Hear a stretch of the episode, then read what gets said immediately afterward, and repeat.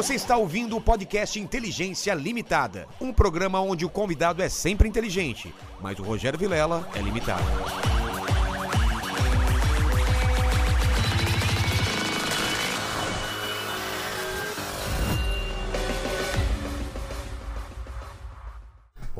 Olá, terráqueos, como é que vocês estão? Eu sou o Rogério Vilela e está começando mais um Inteligência Limitada, o programa onde a limitação da inteligência acontece somente por conta do apresentador que vos fala, porque sempre trago pessoas mais inteligentes, mais interessantes e com conhecimentos em geopolítica muito maiores do que o meu e o que o seu. É, exatamente. Onde fica Istambul? Istambul fica na Turquia? Acertou. Ó, Qual é a capital da Suécia? a Suécia é. Putz, aí não sei.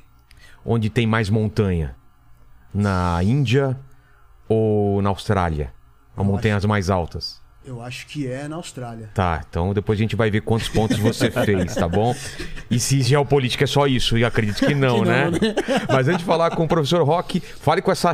Hoje a gente vai usar bastante o chat aí, hein, nas É, dúvidas do exatamente. pessoal. Então o pessoal já tá Exatamente. mandando pergunta que eu vi. Desculpem o atraso aí, a gente tava ajeitando aqui os mapas, o, o- iPad, tudo pra funcionar legal, porque hoje o assunto é pesado, Hoje cara. vai pegar. Clima de tensão, eu não achei que era tão pesado até que conversei com o professor Rock. Pois é. Ele falou: é melhor marcar logo essa live, porque não sei se semana que vem já muda tudo. Então, É. hoje é o dia e ele vai explicar por que é tão importante a gente falar sobre isso agora e o que, que isso afeta a gente. Exato, tá bom? exato. Como o pessoal participa? Ó, é o seguinte, já tá fixado lá no chat da live. As Vocês- regrinhas? As regrinhas, você pode participar com comentário, pergunta, o, o nosso Jabá jabá. hoje não sei se vai É, dar tempo de fazer. Vai Vamos dar tempo. perguntas e mensagens, tá? Exatamente. E aí, eu queria falar só sobre o seu show, Vilela, no em Brasília. É, a gente vai fazer show. Eu vou fazer show em Brasília e Goiânia sábado e domingo. Sábado e domingo. Vai- as informações vão estar aí Vou no, no link, né? Na, na descrição, então beleza. É isso e aí. as camisetas da gente também, que tá uma Exato. promoção incrível aqui de inteligência limitada. Aí. Hoje- Várias estampas da loja, Ó, né? Hoje e amanhã são os dois últimos dias, O- hein? Amanhã, dois últimos dias, é, então aproveitem aproveita aí. lá, promoloja.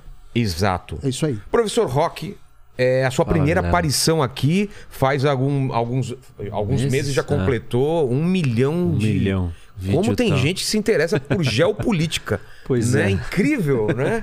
É que foi Pô, muito é interessante. Surpresa Mas foi muito agradável. Aquele essa. papo foi demais. Não, foi cara. muito legal. Não, o tema é muito legal. É, eu As acho- pessoas não conhecem, mas estão conhecendo. E a quantidade de mensagem que eu recebo, Vila, lá das pessoas falando assim.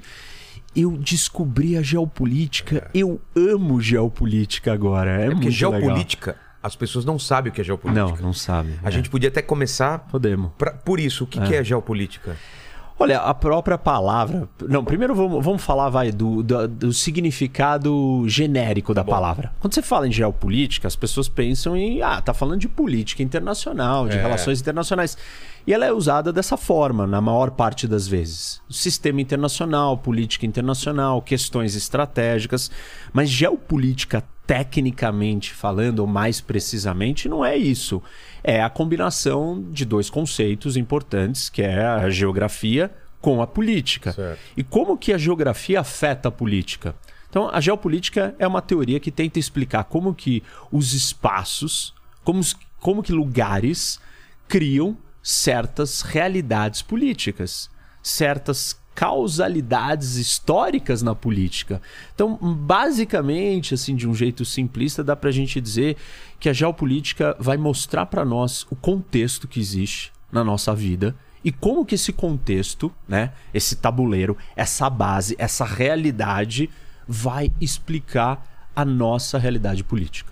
Mas eu vejo também nas suas aulas, nos seus vídeos e, e na sua participação aqui, que a história está muito presente também. Você não, Claro. você, não, você não tem como entender geopolítica se não, Não. se não for, for lá atrás no tempo e entender o que, que aconteceu, o movimento de, dessas populações, antigos tratados e tudo mais, né? Então Porque é fantástico isso, né? É, porque, porque assim, né? As coisas elas acontecem num tabuleiro. É. E elas acontecem numa realidade. Nós estamos aqui nessa realidade. Qual o tamanho dessa mesa? Hoje ela era desse tamanho.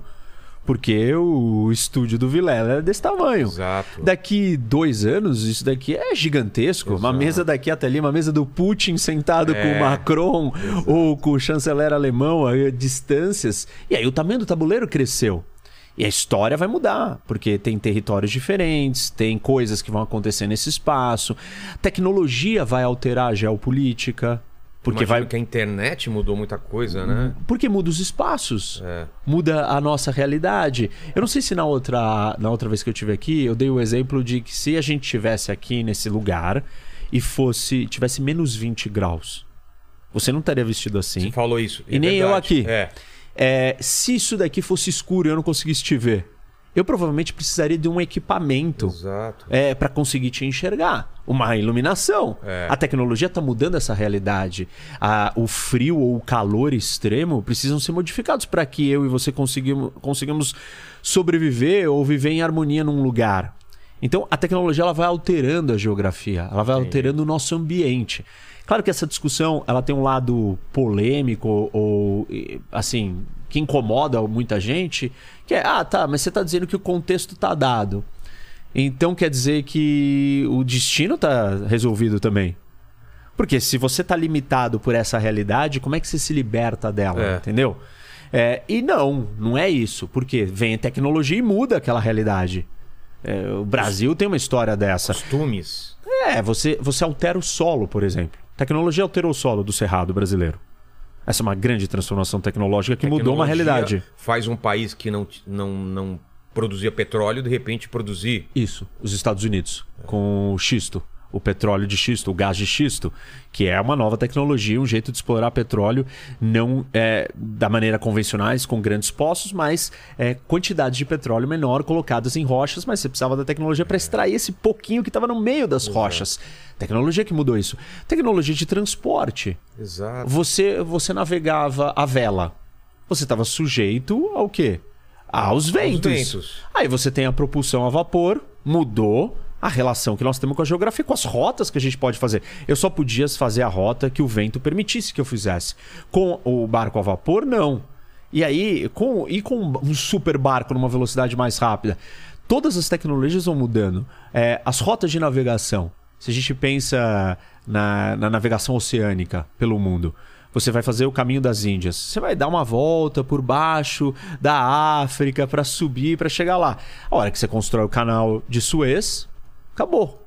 Aí vai lá da Rússia com Alasca. É, da- que se mudar, se derreter o Ártico É. é, e, e você conseguir navios quebra-gelo que existem, que vão abrir um caminho no gelo, você vai ter uma outra rota diferente. A tecnologia vai alterar os meios de transporte, vai alterar a relação que a gente tem com o meio ambiente, a relação que a gente tem com a realidade física, não só do ponto de vista de transporte, mas econômico, cultural, sobrevivência, é, oportunidades, negócios, riqueza.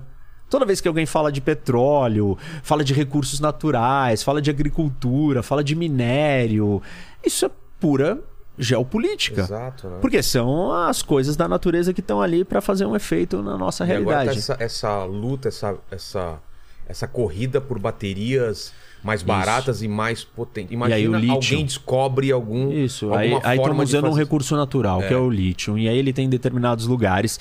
E aquele país que tinha um recurso natural que não era importante antes, de E aí- repente se torna mega É, importante. Aí a gente.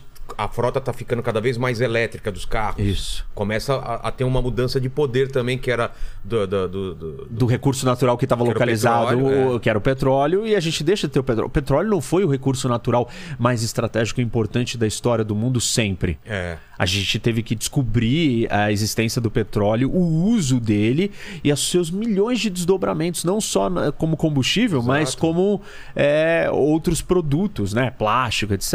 Então, você, o petróleo acaba virando um ativo natural estratégico, que não era. E isso começa a dar poder para aqueles países que têm muito petróleo.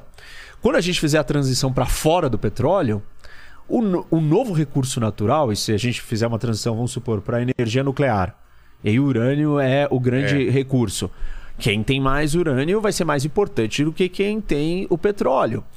Então, a geopolítica ela está sempre olhando para essas mudanças de rota e de recurso. E o recurso não é só natural, tem um recurso é, de capital. Que tipo de capital? Sei lá, você criar é, invenções ou cérebros pensantes capazes de construírem riqueza. Hoje, você tem a, a indústria da tecnologia muito importante. Por quê? Porque nós estamos na era da comunicação, era digital. Então, aqueles países que conseguirem criar as melhores empresas de tecnologia tem uma vantagem de capital, isso é uma vantagem geopolítica.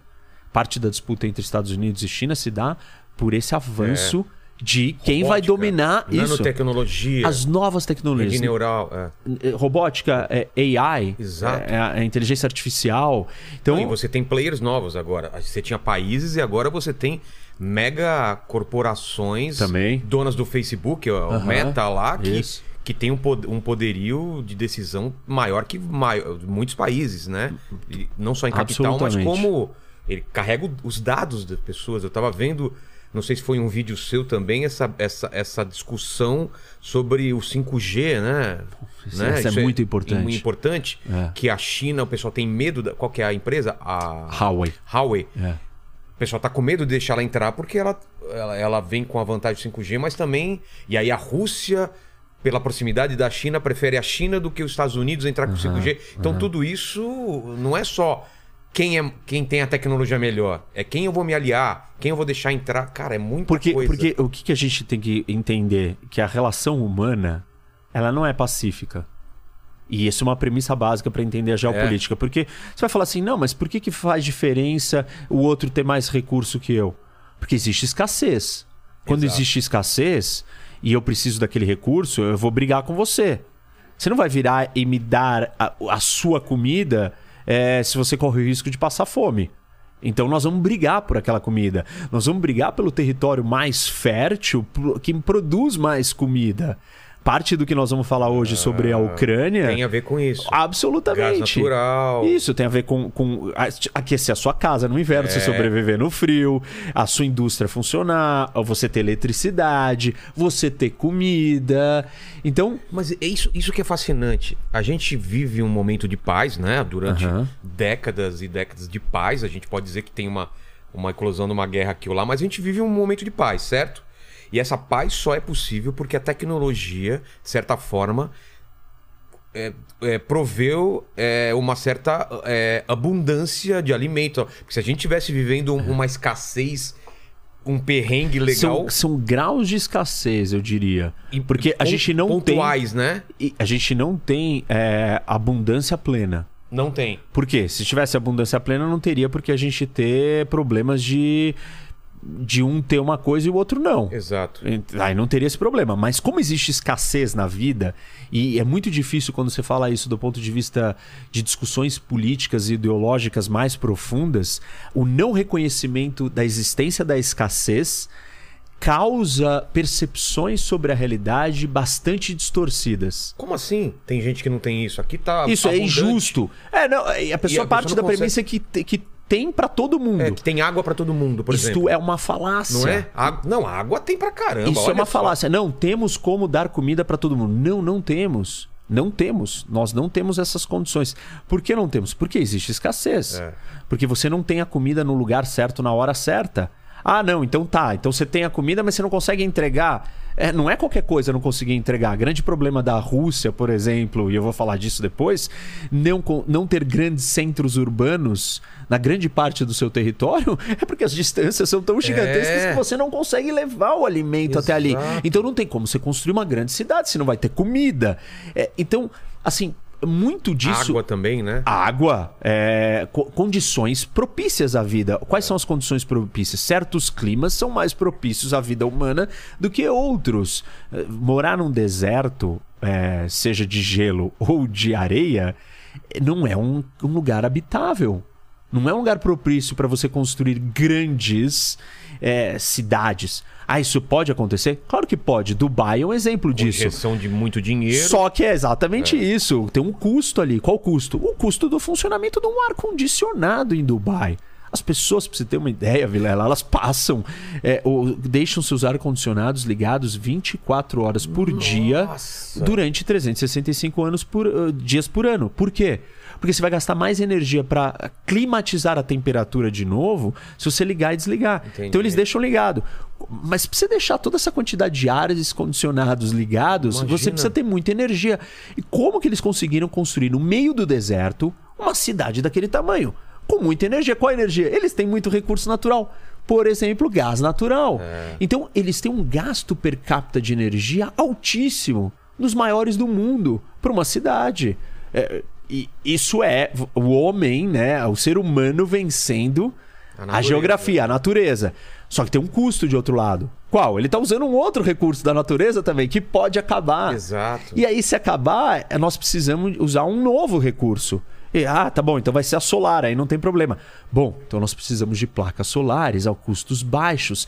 Nós não temos o cérebro e a tecnologia para ter desenvolvido essas placas solares ao custo tão baixo, factível para construir uma cidade no meio do deserto daquele porte. Ou eólica, ou energia eólica. Isso. Então tem- é, é uma corrida constante, nossa, tentando superar o ambiente, o meio ambiente, a realidade física, É. seja ela com tecnologia, seja ela com inteligência, seja ela vencendo a escassez. E essa escassez ela está distribuída no mundo. Isso causa uma dinâmica de choque, de, de conflito. Por que conflito? Você vai garantir o seu, uma vez que não tem para todo mundo, você precisa cuidar do seu primeiro. Aí quem é o segundo lugar? Bom, vou cuidar da minha família, da minha esposa, dos meus filhos, dos meus tios, dos meus primos. É, de quem mais? Da pe- pessoal do meu bairro, do pessoal da minha cidade, do pessoal do meu estado, do pessoal do meu país, pessoal da minha religião, do meu continente, pessoal da minha civilização. A gente não conseguiu formar uma estrutura organizacional de todo mundo cooperando pela humanidade, porque existe escassez. E você, na hora que a, a sua sobrevivência estiver em jogo, Esquece. você vai defender quem? É. O seu. Ah, mas é, pô, você não é justo. Uma discussão complexa, filosófica, moral e ética. O que, que é justo? Você é, deixar o seu morrer para dar pro outro? É. Ou você proteger o seu é, em detrimento do outro. Ah, mas eu não. Mas isso é muito triste, não pode ser assim. Pois é, não pode. Mas é. Existe esse problema no mundo. Nós temos que lidar com essa realidade e a gente faz escolhas. E aí os países, que são essas famílias gigantes, estão disputando esses espaços. E essa disputa não é só porque alguém é ganancioso, egocêntrico e quer ter mais poder e, tem problemas mentais. É uma disputa porque você quer. Porque você quer a sobrevivência do seu povo. Então você precisa controlar aquele recurso estratégico, aquela comida, aquela entrada, aquela rota. Desde sempre o ser humano faz isso. Isso. É, na Idade Média.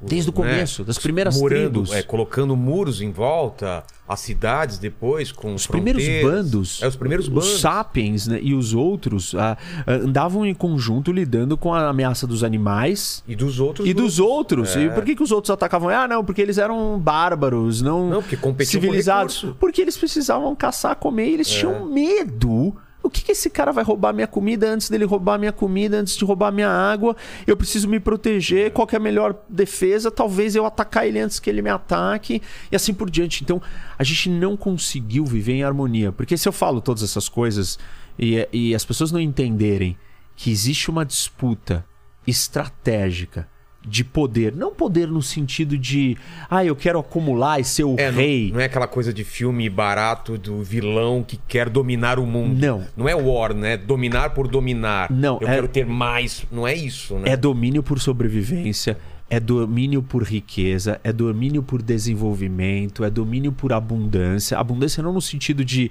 de sobra, Sobrar, né? mas no sentido de riqueza. Você quer que toda a população do seu país tenha direito a um transporte de qualidade, possa ter carros. Essa é uma discussão super interessante É. e difícil no mundo. Nós vamos deixar todo mundo no mundo ter um carro? Isso tem um impacto gigante dependendo de qual é o tipo de veículo que nós teremos. Exato. Combu- a combustão, a poluição, os problemas todos que isso impacta no meio ambiente. Ah, não, vão ser elétricos. Bom, tá bom, elétricos, eles vão. é, Elétrico precisa de energia. Se não é o petróleo, é o quê? É. É carvão queimando? Ah, não, é nuclear. Ah, não, nuclear eu não gosto. Entendeu? Você não consegue fugir. E tudo isso acaba é, culminando, né? Ou afunilando num grande tabuleiro de disputas estratégicas de altíssimo nível. E esse é um ponto interessante sobre a geopolítica. A geopolítica não é uma coisa do mundo comum. Não está acessível a qualquer um. Porque, primeiro, que é numa escala muito grande, muito É alta macro. macro e a maior de todas. É o jogo maior do tabuleiro do planeta. É mesmo? É. É o maior jogo que é É jogado. o maior jogo que você pode jogar. E isso tá distante da pessoa comum, né? Pô, minha vida eu tenho que acordar, trabalhar, Exato. cuidar do meu problema, chegar, meu chegar ali. tá me enchendo o saco. Isso, tipo, ah, não, tem um problema em casa, meu filho, eu tenho que ganhar o dinheiro Esse é o pa- micro, pagar. né? É isso, não é o macro. É. E quem é que estuda isso? São as pessoas que estão preocupadas com a sobrevivência de uma nação inteira. Então, São Brasil, as altas escalas de poder de uma nação. Então o Brasil parece distante eh, isso que está acontecendo com a Ucrânia e Rússia, mas a gente tem que estar atento pra caramba, tomar lados, decidir o que a gente vai fazer e, de- e ter, uma, e ter uma política, ter uma diplomacia em relação a isso, né? É muito Claro. importante. A gente precisa, a gente precisa entender onde nós estamos pisando, É. pra onde o mundo tá indo, pra gente se posicionar. Mas aí, aí você me ajuda na ordem que a gente vai falar as coisas. O Tá que que você- o que a gente começa por onde? Vamos explicar essa- esse conflito. Vamos começar é, olhando pro mapa do mundo. Tá. E aí acho que a gente pega aquele mapa grande ali. Esse daqui. O, o do Esse- mundo. esse daqui? Isso, esse daí. Tá isso. bom, então vamos lá. Hoje viemos preparados aqui. Vou até tirar aqui, ó. É, tira esse daí. Vamos lá. Trouxe umas canetas aí também. Isso. A gente vai mais pra esse lado. Vai pra, pra tudo aqui? É, deixa eu botar essa bala aqui. a Ó, nunca a Jujuba foi tão, Tão bem utilizada. Que é aí. Ops. Vou botar meu copo aqui. Tá. Tomar um gole. Só pra você entender, tem gente que tá pensando, né? Voltando pro raciocínio antes de eu entrar aqui no mapa, que tá pensando é, como que esse grande jogo, esse tabuleiro tá funcionando. Tem. Quem são essas pessoas? Mais altas esferas de poder de um país.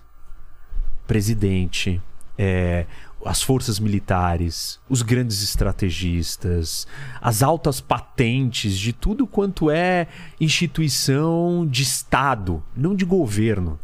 Aqueles que são responsáveis pela existência de um país, de um povo, de uma nação, e que a função deles é garantir que esse povo e essa nação continue viva, protegida, com os meios para sobreviver.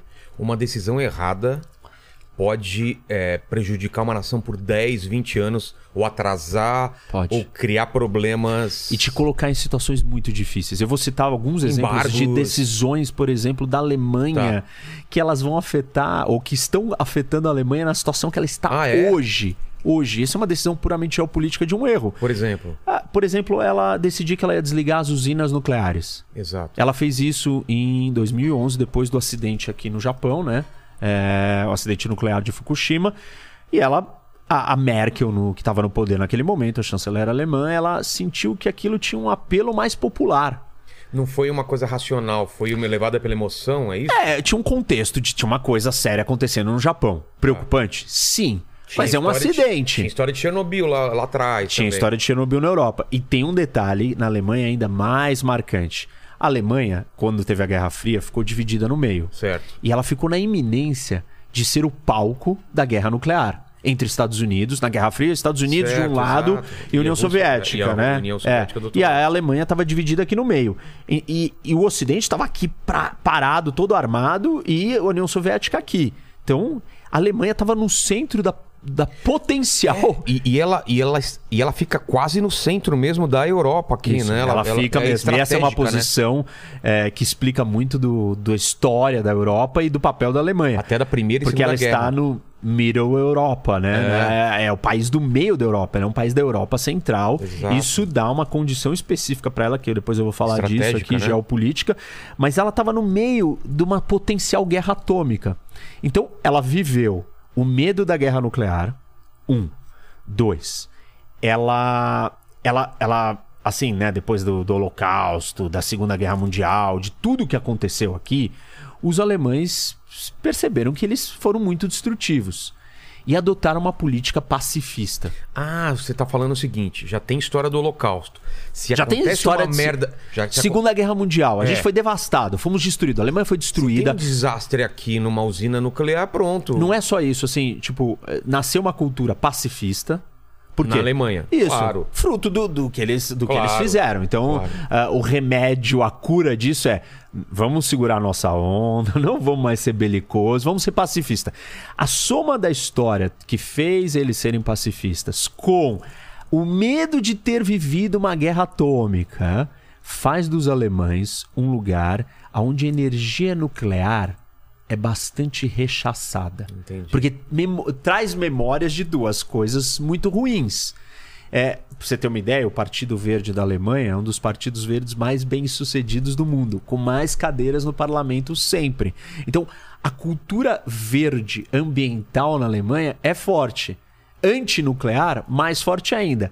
Aconteceu Chernobyl, acontece um acidente de Fukushima no Japão, o que, que acontece com esse caldo, com esse contexto cultural e histórico da Alemanha? Vamos fechar. Vamos fechar. E aí o que, que a população fala? Fecha tudo. Por favor. Estamos com você. Sem ter uma outra alternativa forte. Isso. Aí você. Aí é a ação do ponto de vista geopolítico destrambelhada. Por quê? Porque você tem que pensar na estratégia.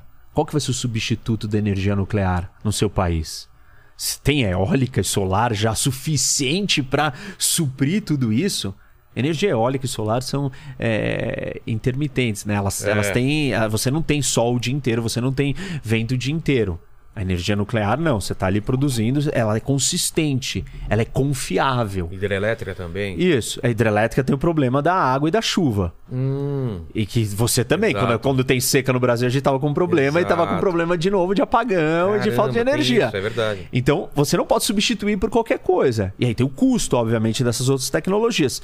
Quando você desligou as usinas nucleares, aí você passou a depender do que estava mais disponível mais perto, que era o gás natural, que era quem trazia esse gás natural era a Rússia. Então, esse daqui era só um exemplo para dizer Entendi. que escolhas geopolíticas ruins atrapalham o seu país. E a gente já vai ver daqui a pouco por que, que atrapalha a Alemanha ou como está atrapalhando a Alemanha e o que, que causou para a Alemanha. Certo. Mas vamos voltar então aqui, vamos partir do começo, né? E olhar para esse mapa e entender o que, que a gente está vendo. Assim, quando a gente fala em geopolítica, tem um monte de elementos que afetam a geopolítica. É, então você pode dizer assim, temperatura, clima, é um elemento. Mas quando você pensa em assim no- no- na realidade física, tem duas coisas básicas que nós temos: água e terra. Tem vários tipos de água. Água doce, água salgada, rio, é, Lago. lago, córrego, é, aquífero. Você tem um monte de jeitos que a água tá ali. No gelo, congelada. E você tem terra. E você também tem um monte de variações de terra. Você tem montanha, você tem planície, você tem planalto, você tem pântano, você tem um monte Tem de praia. coisa. Você tem praia, você tem misturas de terra. Mas basicamente nós estamos vendo aqui água e terra. Certo. Tem mais água no mundo do que terra. Essa é uma realidade do nosso planeta. Bom, e aí, assim, é, os geopolíticos, os grandes pensadores da geopolítica, eles começaram a olhar para isso e falaram assim: qual é a força, a potência, o poderio capaz de dominar o mundo? Aquele que surge da orientação da natureza é, marítima, da água, ou aquele que surge da orientação terrestre, continental? O que, que é surgir da orientação terrestre ou surgir da orientação marítima? Surgir da orientação terrestre. Você está localizado no meio de um continente de terra sem saída para o mar. Tá. Você tem relação com a água? Não. Não, você não tem. Ah, mas tem um lago. Bom, tá bom, mas é uma relação tem diferente, saída, não né? tem Você tá saída. Você não tá é, acessando a grande parte do planeta, do mundo, que é água. Então, se, se você tiver aqui é, no Kirguistão, Esquece. na Ásia Central, você não, não tem saída para o mar. Você não tem relação com a água. Você jamais será uma potência marítima. Você é uma potência continental, terrestre. E isso vai ter a- efeitos gigantes na cultura e no tipo de sociedade que vai nascer.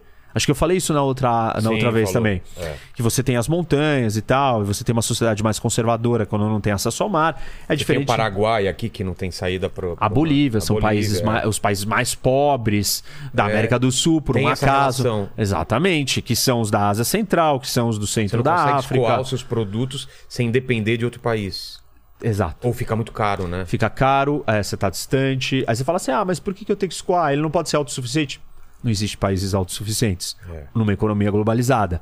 E o meio de transporte mais barato de todos é o marítimo. Exato. É, Por que, que você não manda por avião? Porque é muito caro. E aí a tecnologia. Talvez um dia, se a gente fizer é, meio de transporte aéreo Super barato. muito barato, de cargas imensas, talvez ser um país sem saída para o mar não vai ser um problema que é hoje. Isso quer dizer que todos os países sem saída para o mar é, vão ser pobres ou vão ter problemas? Não, né? Acho que eu também já falei disso que tem os- as exceções. E as exceções aqui na Europa, Suíça, É. Áustria, são países riquíssimos. Exato. Mas aí o que, di- o que dita, já que você não tem saída para o mar, é quem é o seu vizinho que te dá acesso ao mar. E quem são os vizinhos da Suíça? França, Itália, Alemanha. São os países mais desenvolvidos do mundo. Se você botar, talvez, Chad aqui, com esses vizinhos, ou você trazer a Alemanha aqui para o lugar da Líbia, o Sudão para o lugar da Itália e, e a Nigéria para o lugar da França, vai mudar. O Chad vai ser um outro país, ou vai ter outra riqueza, outro desenvolvimento. Bom, então vamos lá. É, você tem duas forças: a força terrestre e a força marítima. E aí o Mackinder, que é um desses grandes pensadores, um inglês, ele foi lá e falou assim, ele prestou atenção e falou, olha, é, o que fez a Inglaterra ser a grande potência, né, o império britânico, é que os ingleses controlavam os oceanos do mundo e com o controle dos oceanos eles conseguiram chegar em outros lugares. Porque esse é um ponto interessante. Não existem muitos jeitos de você chegar em todos os lugares do mundo. Por terra não é. É. Não dá. Se você estiver aqui, você não chega em todos os lugares do mundo por terra. Você Se você estiver aqui, você não chega em todos os lugares do mundo por terra. É. Por onde que você consegue chegar em todos os lugares do mundo? A gente diz que existem quatro, é, vai, pontes. Tá. Água, que é o principal. O segundo é o aéreo, voando. O outro é o espacial, fora da Terra, espaço sideral, que é uma extensão do aéreo, vai. Entendi. É, e o outro é o cibernético. Só que o cibernético você não manda pessoas, Exato. nem coisas. Dados, né? Você manda dados, informações e conversa e vídeo, a gente falando e ligação, etc. A gente chama isso de Global Commons. São os quatro meios de acesso e conexão do planeta inteiro. Ah, é do planeta inteiro? Todo, tudo? Não, não é tudo, porque se estiver na Bolívia, tipo, marítimo não vai chegar lá, então vai É. ser um problema. Você vai ter esse problema. Bom, e aí o que que acontece? É a pergunta que o Mackinder estava tentando responder é qual das potências vai dominar o mundo? A força Quando que ele tava perguntando, fazendo pergunta? 1902, 3, ele começou Quem a tava dominando naquela época? o, o Império Britânico era a grande força. O, a- Portugal e Espanha ainda não. Já tinham sido, mas já tinha passado a Entendi. época deles. Começou por eles, começou com aí, as navegações e tal. E a Inglaterra era o grande motor. Isso. Só que aí ele vira e fala o seguinte: olha, a potência marítima que Portugal e Espanha tinham sido e que os ingleses eram, não é mais a força que vai dominar o mundo. Ele já viu isso naquela época, ele já Isso. tava. Ele virou e falou assim: gente, é o seguinte. Até agora tá todo mundo focando, porque antes dele veio um outro pensador que chama Alfred Mahan, que era um americano, da Marinha Americana, e ele disse: os oceanos e o controle do mar, das rotas marítimas, te faz ser a força mais poderosa do mundo, te faz dominar o mundo. Quem controlar os oceanos do mundo, quem controlar a água, a potência marítima vai dominar o mundo. Potências marítimas são as únicas forças capazes de dominar o mundo. Entendi. E o Mackinder veio e falou assim: hum, não. Por quê? Tá acontecendo uma coisa. Ele virou e falou assim: olha, eu sei que as forças eh, marítimas ganharam espaço porque houveram revoluções tecnológicas. Quais? Navegação a vapor, que a gente citou, Sim. e a construção desse canal aqui. Canal de Suez. Que mudou as rotas de navegação e permitiu Ah, é? que O- Como que era antes? você não passava por aqui. Ah, era fechado? É, não existia. Esse canal sempre teve. O, Isso daqui é um estreito, não é um, estreito. canal. Ah, não é um canal? É o estreito de Gibraltar. Assim como o canal do Panamá, Panamá, também não existia. Tá. Isso. Isso. E essas duas entendi. portais aqui Isso mudaram. é o humano que, que fez. Humano. Humano que fez. Deixa eu ver se. Sai, tem... Deu, saiu, saiu. Tá. Ficou bom. É, então, o que, que aconteceu? Isso mudou as distâncias. Claro. Em vez, em vez de você vir aqui, ah, vou, navego aqui Cara, e tal, e chegou aqui na Índia, Você simplesmente desce aqui, entra, navega no Mediterrâneo, desce. Nossa. Ó, olha como é muito mais curto. Exato. Do mesmo jeito que, né, vai acontecer agora dele vir por aqui e chegar aqui. É. Muito mais rápido do que mesmo vir por aqui. A rota pelo Ártico é mais fácil, mais rápida do que. Não é mais fácil, ela é mais rápida. Mais fácil ela vai ser quando derreter e se derreter totalmente e abrir as rotas de navegação. Bom, então o que, que aconteceu? Mudou isso e mudou o meio de transporte. Você conseguiu navegar a vapor mais rápido, não esperar o vento te trazer para cá, para você pegar o impulso e virar e vir para cá. Que era assim aliás. Era? Era. Nossa, que Você não podia, você desespero. não você não podia virar e falar assim, não, não, Quero eu ir daqui pra cá. É, não, você tem que ver o vento, Pra onde que tá a rota de vento. Nossa. E ficar se perdendo e e não só isso, tivemos que inventar bússola, caravela, tiveram uma série de evoluções marítimas que deram essa ascensão das potências marítimas. Quem são as potências marítimas? Aqueles que têm acesso ao mar. No caso, os primeiros foram os portugueses e os espanhóis. E dividiram as Américas em dois, dividiram o mundo, conquistaram o mundo inteiro. Exato. Depois dele vieram os holandeses, os ingleses, os franceses.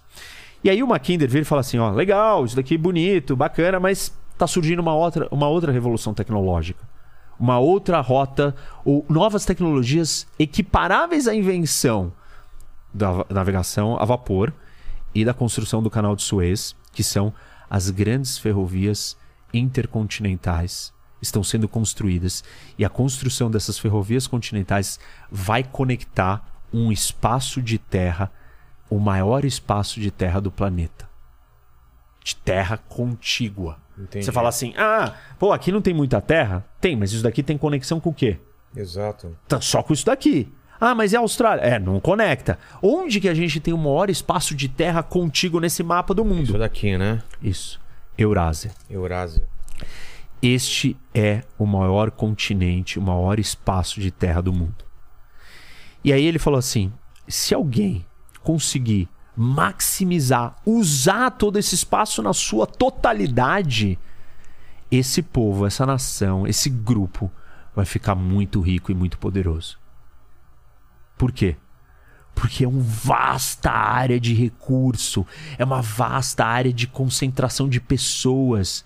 Mas até o momento não era possível você unificar tudo isso. Por quê? Você não conseguia nem chegar daqui até aqui. Por quê? Porque você não tinha os meios, você ia a cavalo. Ah, tá. Antes. Tipo, era muito longe, era muito distante. Quando o cara chegava aqui, já, já não dava Eu mais. até acho né? incrível quando você vê os conquistadores, o, o quanto eles, eles avançavam nesse, nesse, nesse espaço absurdo de Exato. terra, né?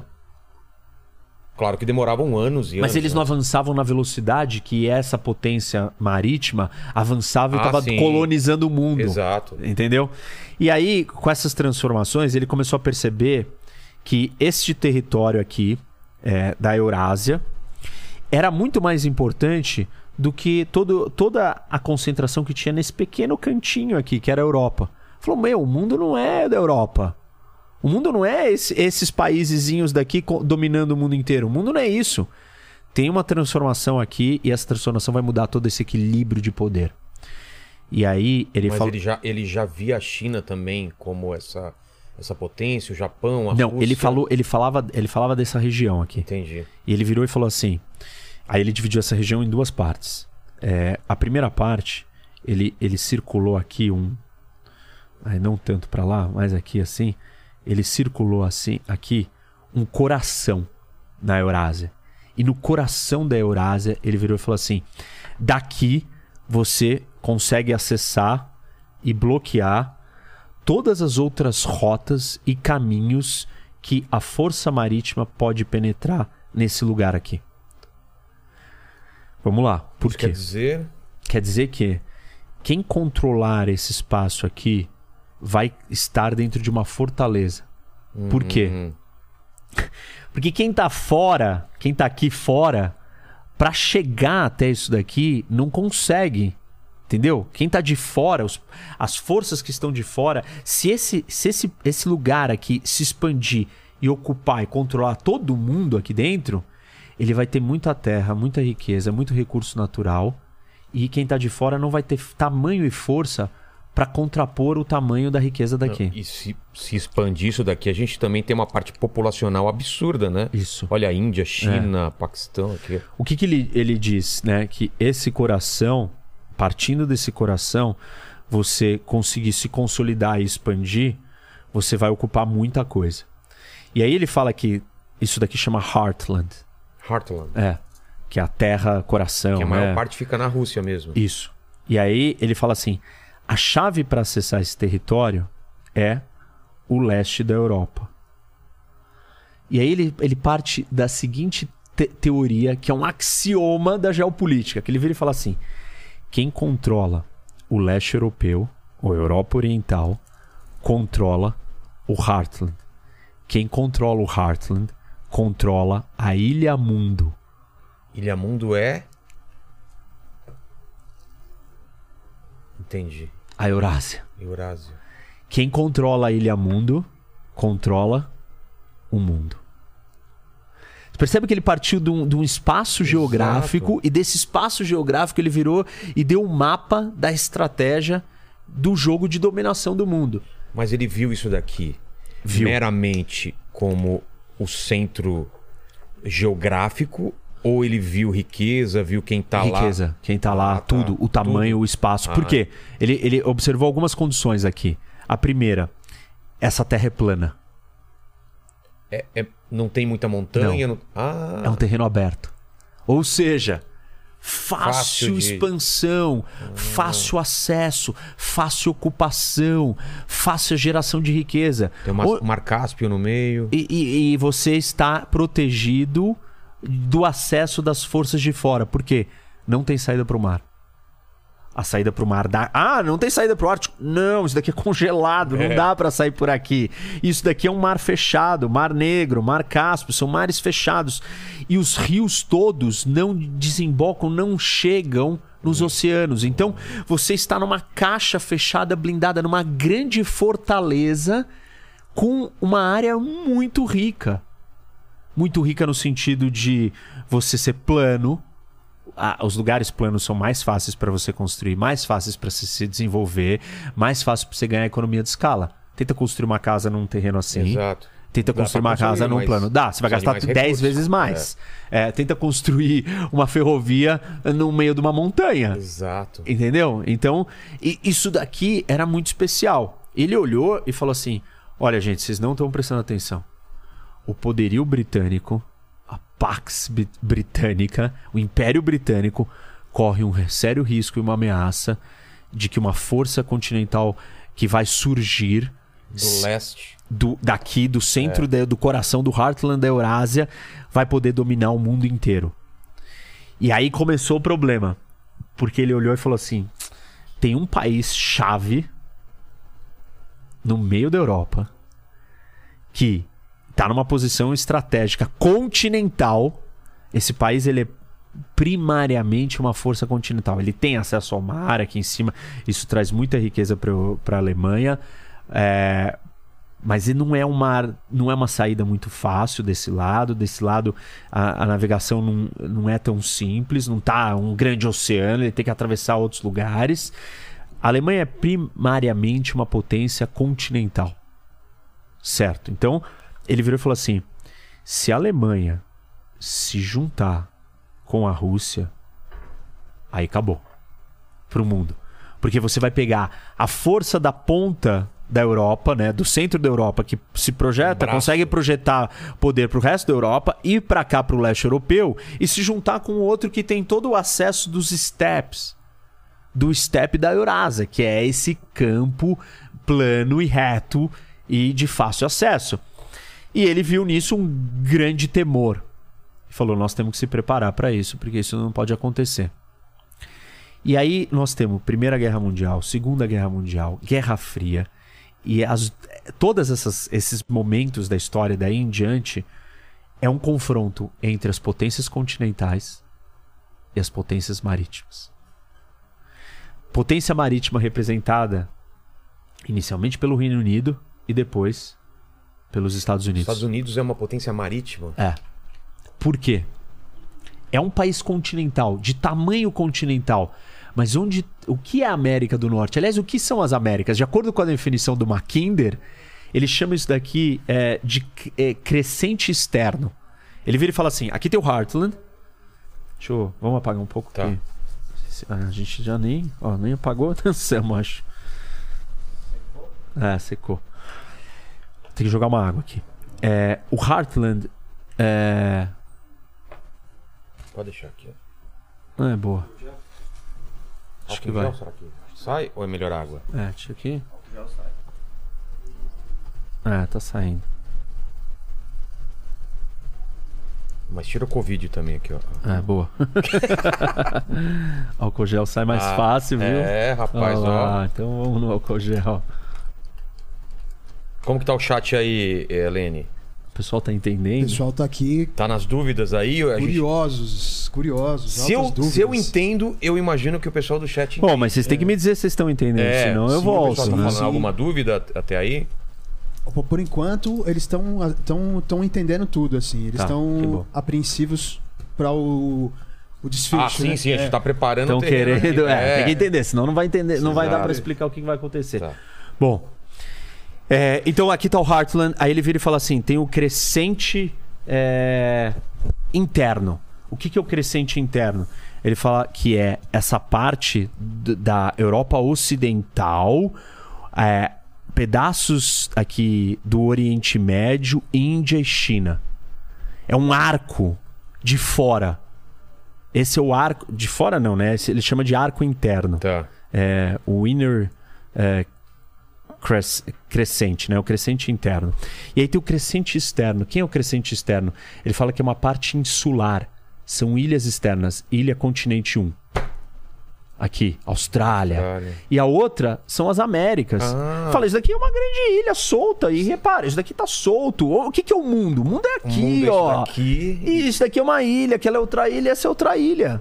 Nós temos três outras grandes gigas ilhas Mas continentais. faz sentido isso que fala? Pô, faz, ó, pensa, isso daqui não está conectado nem com isso É. e, e- e nem com nada daqui.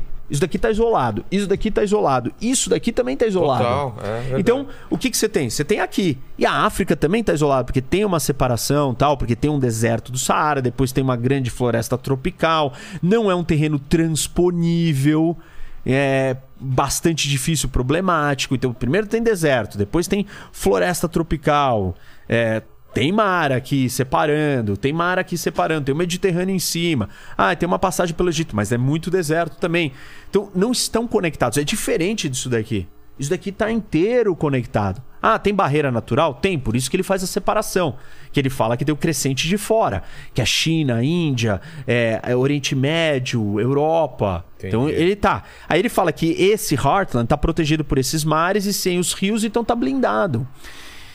E aí, é, o- a- as disputas históricas foram entre as potências marítimas, e aí os Estados Unidos representando o oceano, né, representando a força do- dos mares, tendo que chegar aqui. Se você é uma força marítima você tem que entrar num território desse tamanho, como você vai fazer isso? Anfibiamente. Uma invasão anfíbia. Você chega pelo mar e daí. E desce na praia. Nossa. E- imagina esse desembarque. É. Isso não é um negócio assim, Normandia, né? É, a gente lembra a de Segunda AD, Guerra, de né? AD, o filme O Resgate do Soldado Exato. Ryan, quem não assistiu, assiste, que é Nossa. exatamente sobre essa operação. Que é o trabalho do pessoal po- posicionado Um negócio em terra, mega esperando alguém. Difícil, é muito mais fácil você estar ali caramba. parado, esperando, É. ah, tá saindo d'água, tá, vou te atirar. Você não vai Exato. conseguir desembarcar.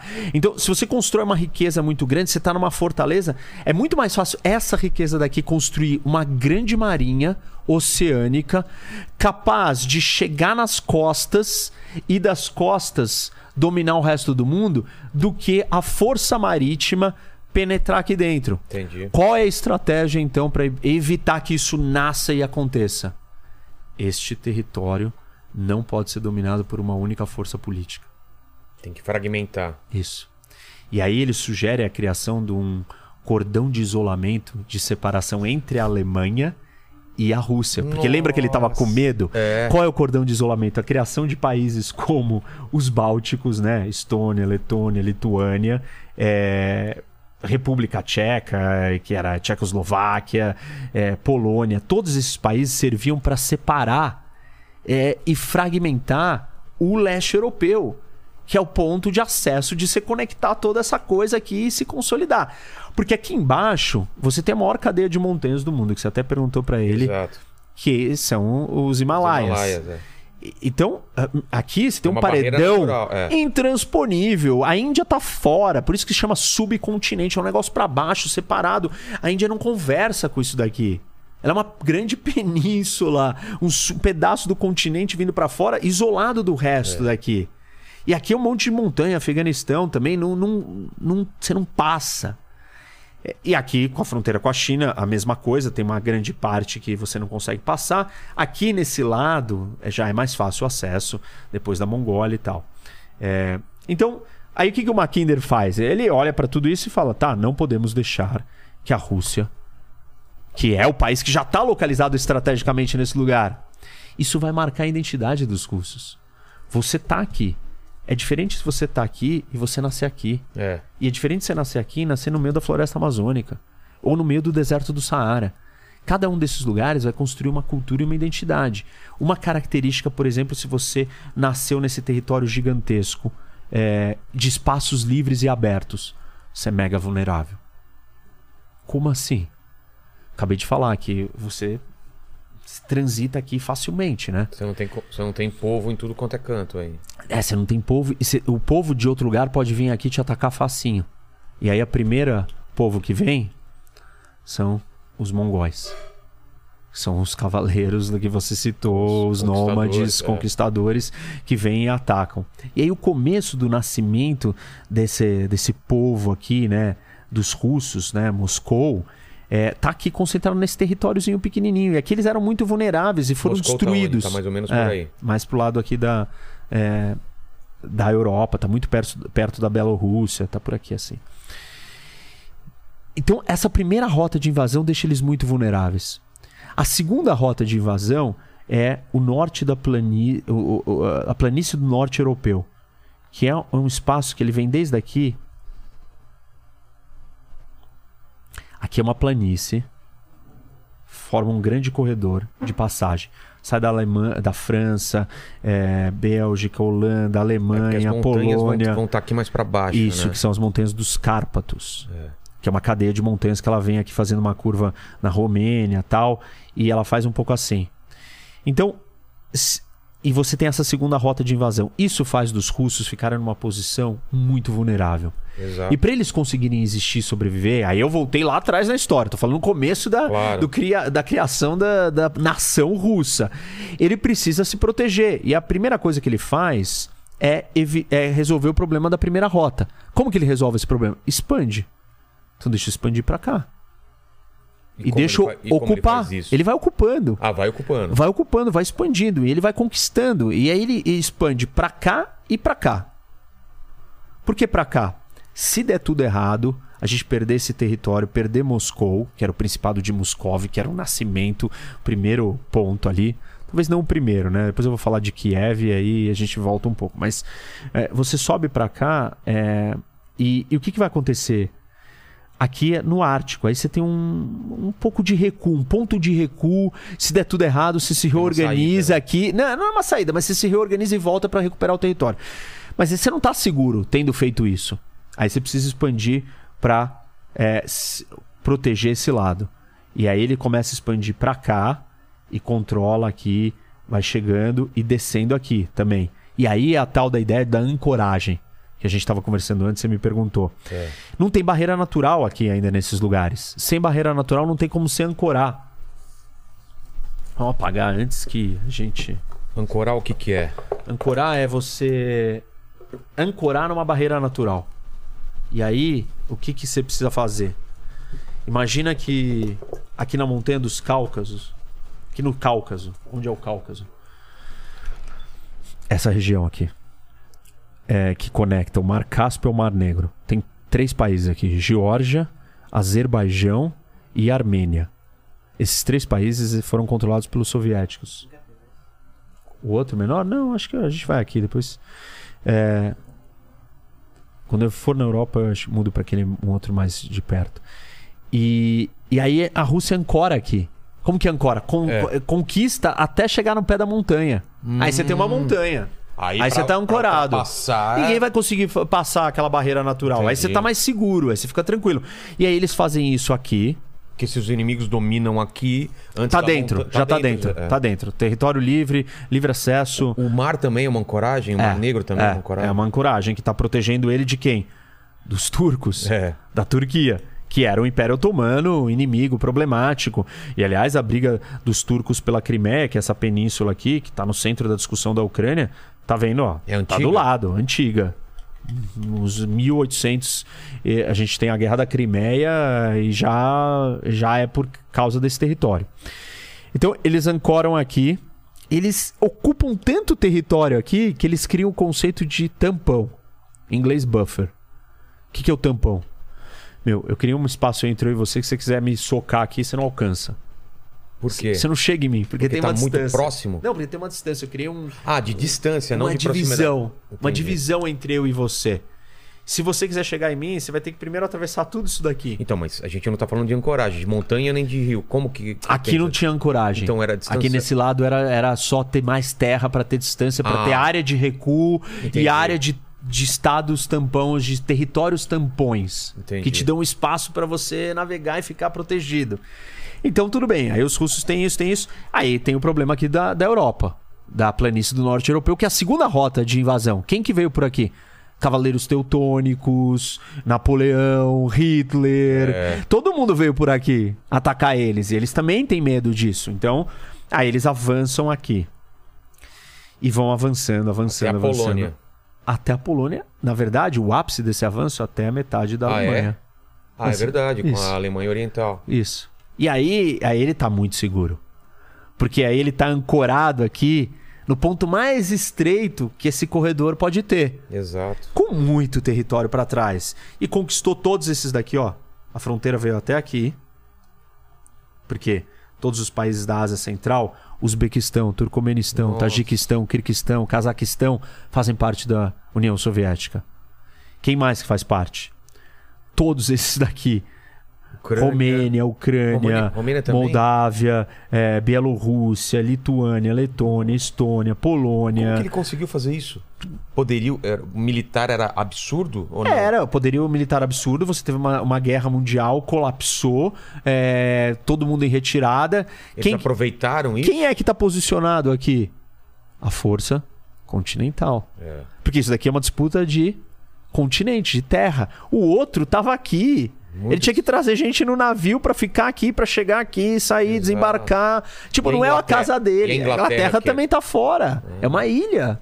Você percebe então Nossa. que todo aquele jogo entre a força continental e a força marítima tá sendo tá desenrolando, ele tá acontecendo no mundo. Nós estamos vendo isso acontecer. Isso é um grande xadrez gigante na mais alta esfera de poder Mas- do mas- mundo. Mas você não tem, a- nesse momento, uma força terrestre é, tão grande que nem a Rússia, ou a União Soviética na época.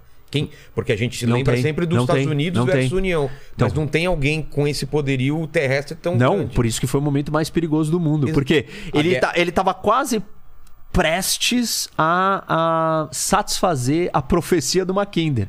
Que era o quê? Lembra? É. Quem controla o leste europeu, controla o Heartland. ilha- Quem controla o Heartland, controla a Ilha Mundo. Ilha e quem Mundo. controla a Ilha Mundo, controla o mundo. Ele chegou quase Chegou no aqui em Cuba. então, mas ele chegou quase no controle da, da Ilha Mundo. Quase no controle da Ilha Mundo. E aí, então o mundo tava em pânico. Como que os Estados Unidos contiveram esse avanço? Exato, como? E aí? Aí a estratégia era a seguinte: vamos fazer um cordão de isolamento para não deixar ele chegar no mar. Ele não pode sair dessa caixa, dessa fortaleza. Se ele sair dessa caixa, ele tem riqueza Mas e território. já tava. Já, tá, já tinha conseguido. O que que acontece? Ele estava controlando aqui. É. Bálticos. Para ele sair dos Bálticos, ele tem que navegar o Mar Báltico Ah. e cruzar esse estreito aqui. Que países que tem nesse estreito? Dinamarca Noruega e, e Suécia. Noruega. Suécia estava fora. Tá. Mas o que, que Dinamarca e Noruega fazem parte? Foi criada uma aliança. A OTAN já? OTAN. Ah, Aliança do Tratado do Atlântico Norte. Uma aliança militar que tinha um objetivo: manter os russos fora do controle da objetivo. ilha mundo. Caramba. Ponto. Nós não podemos deixar ele acessar a a- o território marítimo. Ele não pode chegar nos mares. Acabou se ele chegar. Porque ele já está muito grande, ele vai estar muito rico, ele vai construir uma grande frota naval e vai, vai acessar as outras ilhas do mundo. Essa aliança bloqueou o acesso soviético, a saída soviética por aqui, e bloqueou o acesso soviético, a saída soviética por aqui. Porque os soviéticos controlavam a Ucrânia, certo? Romênia, tudo É. isso daqui, né? E aí eles têm acesso ao Mar Negro, então. Controlavam Geórgia, controlavam todos esses países. Mas para sair do Mar Negro você precisa passar nesse estreito, que é Bósforo, da Turquia. E aí a Turquia então tem que fazer parte do quê? Da OTAN. da OTAN. Porque a gente tem que fechar as saídas e estrangular. Ah, mas por que, que ele não sai por aqui? Porque Vladivostok tá aqui, ó, nessa parte do mundo. Esse mar aqui congela Nossa. quatro meses por ano. Ah, por que, que ele não sai aqui por cima? Tudo congelado. Rússia não tem acesso a mares que não congelam. O único que não congela é o Mar Negro. E para ele sair do Mar Negro, ele precisa, Precisa da passar Turquia. da Turquia. Ele precisa passar pelo estreito. A Turquia era da OTAN, fizeram um grande cordão de isolamento, Nossa. uma estratégia de contenção e não deixar ele crescer. O que mais que eles falaram? Se você avançar mais um, um milímetro na Europa, nós vamos usar bombas atômicas. Usaremos bombas atômicas. Por quê? Isso, As- foi um- isso foi uma ameaça velada ou foi uma Real. coisa. Real? real. A, o poderio bélico de soldados e tanques da União Soviética era incomparável ao poderio e às forças terrestres do resto que sobrou do Ocidente. Entendeu? Porque olha o que sobrou de espacinho aqui pra você ter de gente aqui exército conter tudo isso daqui.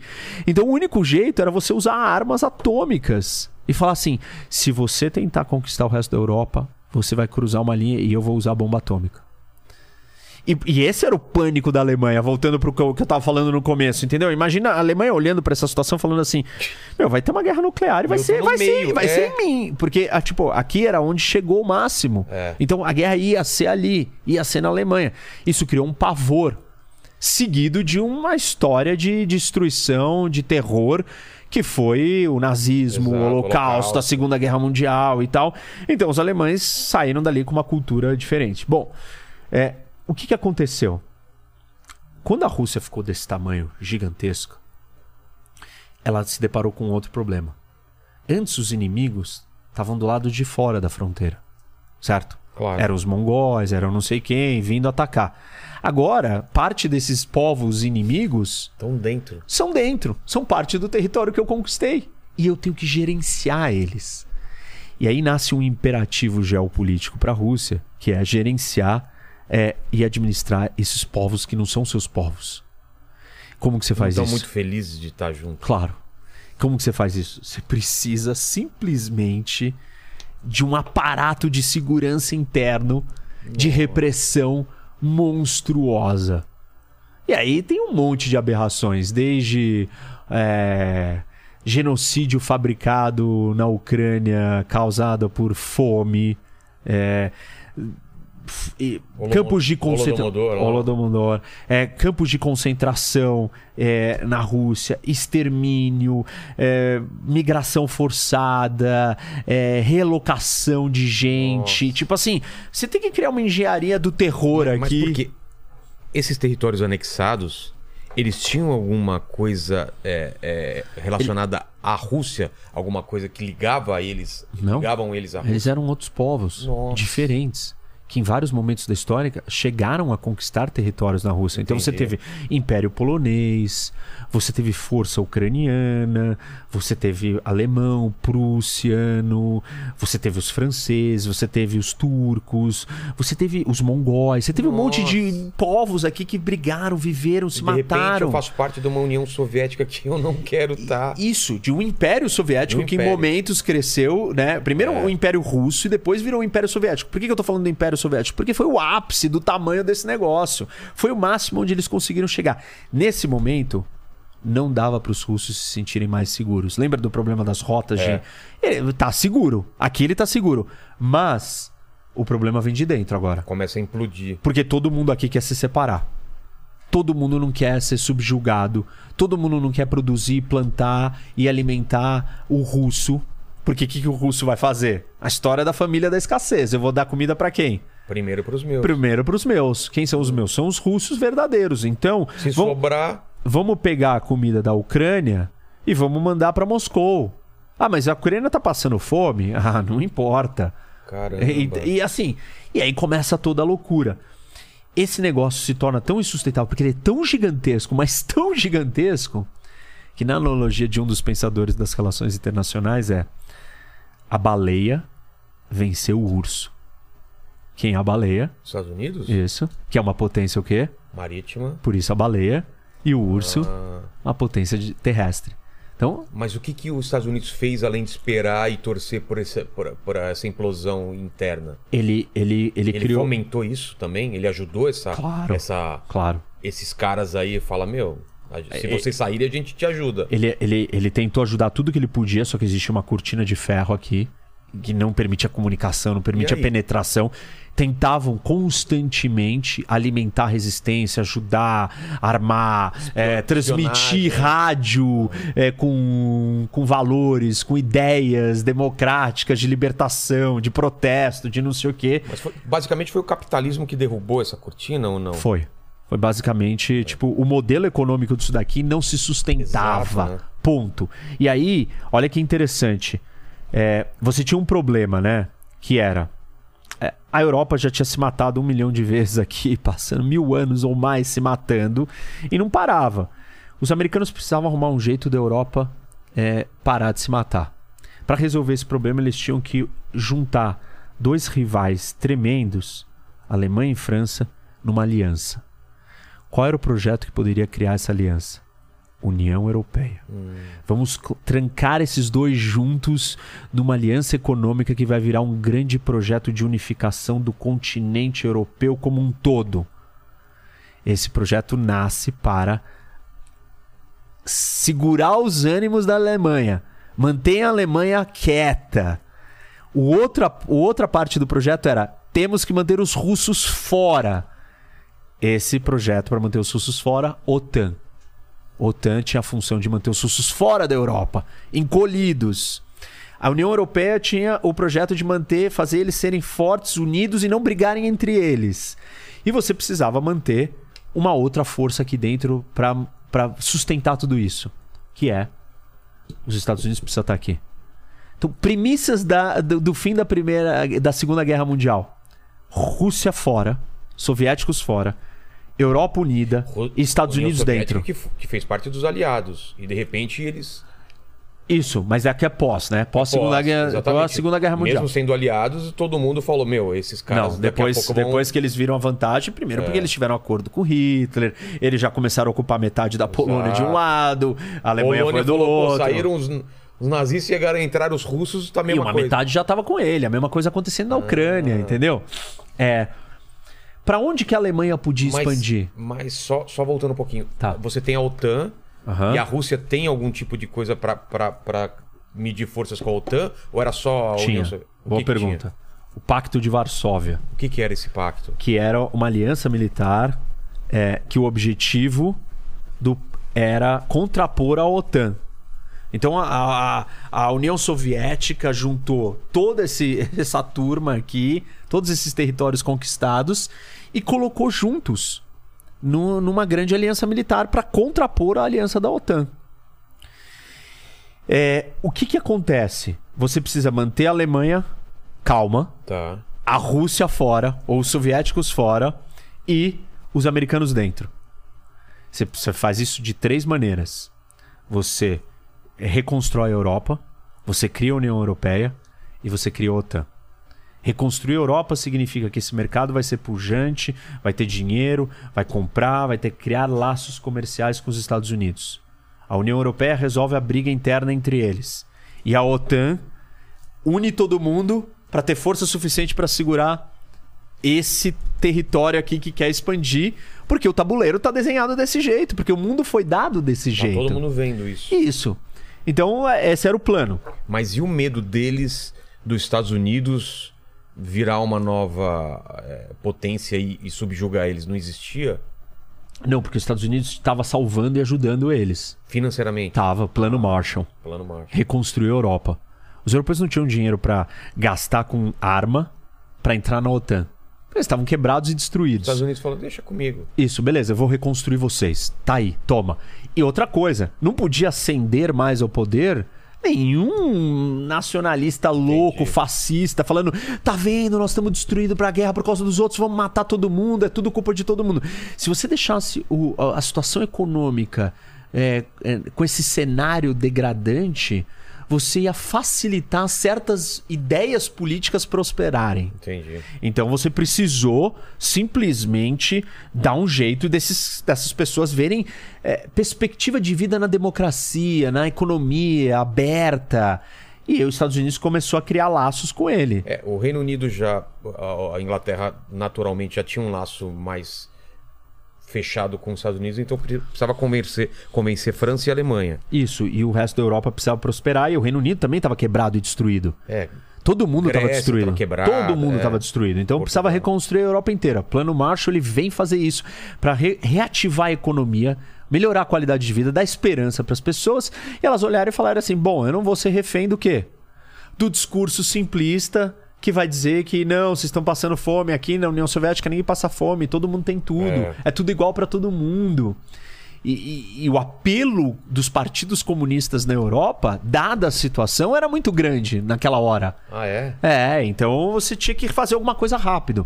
E a estratégia foi fazer isso. Tem um outro, um outro elemento que acontece na história aqui durante a guerra, é, que faz uma transição da potência marítima. As potências marítimas elas mudam. A gente falou aqui, mas eu não expliquei como que isso aconteceu. A potência marítima era o Reino Unido. Só que ele já não é páreo mais para uma coisa desse tamanho. Exato. Então a gente precisa de uma potência marítima mais Forte. é. maior zona, continental, mais gigantesca, com espaço de terra também para gerar riqueza, para ter soldado, para ter comida, para ter indústria, para ter coisas indústria suficientes que- que, sejam capazes de se contrapor a um negócio desse tamanho. Aliás, aqui você tem a maior terra arável contígua do mundo. Ah, é? É, dentro de uma única administração política, Mais que o Brasil. mais que o Brasil Pô, se você juntar todo esse pessoal aqui num só, isso aqui é maior. tá. Mas Mas aqui, num país só. aqui num país só era isso. Por isso que esse país não podia abocanhar todos os outros países. Entendi. Ué, minérios, recursos, tudo, entendeu? Tudo vai acabar e tudo você vai construir uma coisa muito mais forte. Quando os Estados Unidos, como os Estados Unidos são uma ilha, eles estão isolados de todo esse problema, eles não são afetados por essa guerra. Exato. né? a destruição não chega até eles. Isso permite que tá todo mundo se empobrecendo, se quebrado. matando, se E destruindo. eles têm como fornecer E eles estão aqui tranquilos, meu, felizes, em paz. Falando, meu, eu não quero problema, eu não quero participar desse caos que vocês estão fazendo aí. Mas chega uma hora que o Japão, né, vem por aqui É. e ataca o Havaí. Aí, Aí acende, acende um. Aí uma fala, ó, vermelha. os, os caras não vão ficar ali. E tem outro problema, né? Se essas potências, naquele, naquele momento da Segunda Guerra, e eu não tô falando da Guerra Fria, se a potência alemã se juntasse com a Rússia e se a Alemanha conquistasse a Europa inteira, Nossa. era a mesma coisa que eu tava falando daqui, o Heartland de novo, é a ilha muda de É. novo. E junto nisso, você tinha uma outra ilha adjacente, que é o Japão, parceira no projeto Exato. que já estava navegando e chegando no Havaí. É, então os americanos falaram: não, isso não. O tabuleiro tá mostrando que se eu não movimentar minhas peças agora, não vai dar mais para movimentar depois. E aí eles se movimentam. Quando eles se movimentam, é, eles chegam, é, né, né, E aí vem a Guerra Fria tal, aí a gente volta para essa história. Mas na, na época da Segunda Guerra, quando eles decidem entrar na guerra, eles viram para os ingleses e falam assim: tá bom, eu vou entrar. Mas eu quero o acesso a todas as suas bases navais. E aí os ingleses aceitam e fazem uma troca. Eles entregam é, o controle das principais bases navais espalhadas pelo mundo, porque esse é um ponto importante. Se você é uma potência marítima, como que você expande o seu poder? Bases. Você precisa de bases em lugares estratégicos. Se você é uma potência continental, como é que você expande? Em círculos concêntricos, Tá. né? Ó, Entendi. Ó. Se você é uma base é, né, marítima, você você precisa ter Alguma, alguns pontos de, de abastecimento. Para que, que serve essas bases? abastecimento, ilha, contato. Você precisa chegar nos lugares. Você não precisa dominar todos os lugares. Como é que Portugal colonizou o mundo inteiro? Ele não entrou dentro da Índia e dominou a Índia inteira. Chegou em Goa, Ah, chegou em Macau. Você só pega os pontos estratégicos, os estreitos e os lugares chaves. Então foi isso que, que eles fizeram, enfim. É, e isso muda. Tem uma transição da potência marítima, passa, sai do Reino Unido e entra nos Estados Unidos. tá. E aí sim a gente é, se depara com esse problema todo. A União Soviética começa a ficar muito grande, muito super estendida, impossível de gerenciar todo esse caos. As pessoas não querem mais viver naquilo ali. É insustentável e ela começa a ruir. Quando ela começa a ruir, ela começa a encolher. Conforme ela vai encolhendo, o que vai acontecendo? É, um, é, um, é uma. É um, são dominós que vão caindo um a um. Isso, só que aí ela volta para aquela posição original dela de extrema vulnerabilidade e insegurança. Exato. que é as rotas de acesso e invasão mais factíveis.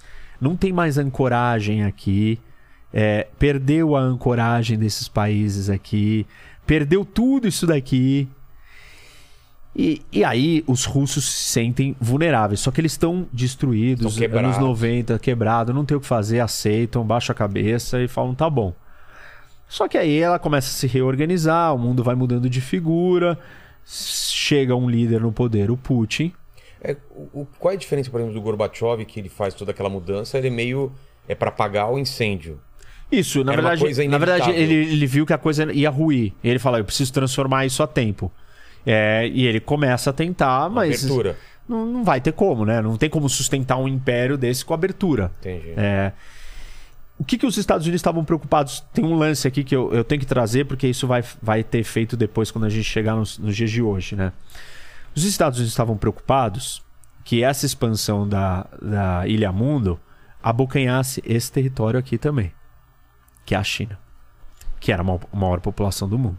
E que ainda não é o que é hoje. Ela era. Era pobre, mas era muito grande e ela tem um Era acesso direto ao mar de verdade. É um mar grande, saída é, água e Era quente. camponesa, era uma coisa mais. Isso. É. Aí o Nixon se aproxima da China e fala assim: "Não, venha, vamos, venha ficar do nosso lado". E aí a China decide fazer uma abertura econômica. E a abertura econômica que a China faz é só nas regiões da costa. Por quê? Porque ela fala assim, não, eu vou testar.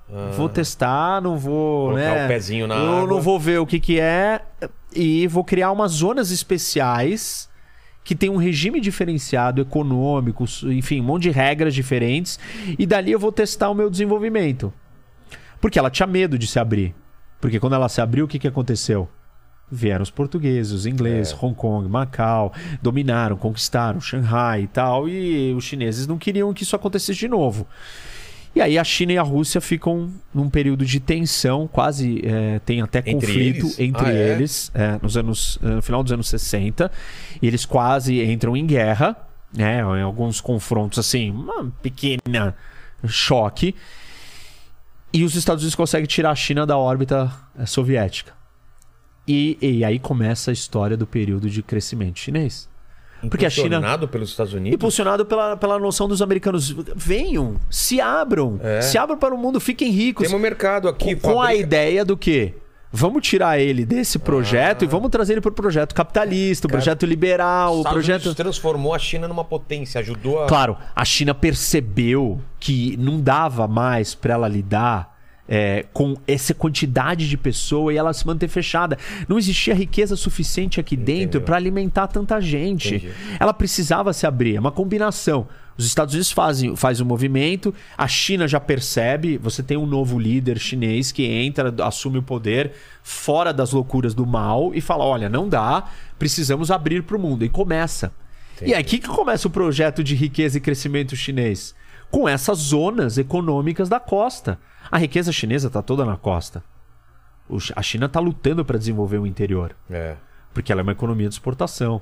E onde é o melhor lugar para você exportar? Na costa. Na costa. Então, bom, tudo bem. Aí, então, voltamos para cá, ruiu e tal. A Rússia está incomodada. E aí a Rússia vira e fala assim: então eu preciso é, recuperar o meu status, porque eu estou muito vulnerável. Ao mesmo tempo que isso está acontecendo, vamos botar o álcool aqui para mostrar aqui que está a expansão da. Tá bom. É, lembra que a OTAN estava aqui e ela era pequena, né? Certo. porque ela estava sufocada pelos soviéticos. Ao- acaba acaba o- a Guerra Fria, todos esses países se tornam independentes. Eu lembro essa época. Começou a surgir um monte de paísinho. Tchecoslováquia, é, Eslováquia, República Tcheca, Ucrânia. Cara, Todos. começa a aparecer um monte Todos. Todos. Isso. Aqui também, ó. Aí Cazaquistão, também, né? É. Uzbequistão, Turcomenistão, quem, que, Tajiquistão. quem que ajuda eles nessa. a- a- os Estados Unidos, a OTAN? Quem que ajuda? Não, os- todos eles decidem se declarar independente, Então, mas ele- declarar. eles, tinham, eles tinham riquezas naturais, coisas para se man Ele- manterem. ele- é, eram países controlados por uma autoridade central, mas cada um tem a sua realidade. Entendi. A Ucrânia, por exemplo, sempre foi é, uma grande área agrícola de riqueza profunda, um solo extremamente fértil. Então ela era muito, era um lugar que tinha Seria riqueza. fácil seguir sozinho. Isso. Tá. É, E- e- é- a minha pergunta é isso: se eles não eram tão dependentes da Rússia. não, eles eram dependentes porque eles estavam fechados, dominados, mas assim, eles, eles tinham que se, se reinventar, Entendi. se recriar. Alguns deles conseguiram, outros até hoje não conseguiram. Tipo. Ah, todos os países aqui, Kirguistão, Tajiquistão, É. são muito, muito pobres. Turcomenistão ainda tem muito mais petróleo, tal. Cazaquistão é muito grande, também tem petróleo. Azerbaijão tem petróleo, é isso que sobrevive. Agora a Geórgia tem problemas, é pobre. A Armênia tem uma situação difícil, Bielorrússia também. Então esses dependem muito da Rússia, e por isso que a Rússia tem influência sobre eles até hoje. Ah, tá. E vai continuar tendo. Desses daqui, muitos começaram a se juntar com a Europa. Com o quê? Com a União Europeia. E outros começaram a, a se juntar também com a OTAN. E, e isso começou a deixar a Rússia incomodada. Porque o que era antes um território dela virou para outro lado e virou para aliança militar do outro lado. é. Então você supostamente está colocando tropas na minha fronteira. Tá, E aí- tá cada vez chegando mais perto Isso. de mim. E como toda essa terra aqui é plana, lembra que eu falei? Lembro. Aí se, se você tiver tropas aqui na Ucrânia, está dentro da Rússia. É essa a preocupação. E aí a Rússia se sente muito incomodada e começa a querer revisitar esse assunto. E fala, não, peraí, não pode ter essa expansão da OTAN, não pode ter expansão da União Europeia, eu não quero isso. Mas quando que isso começa?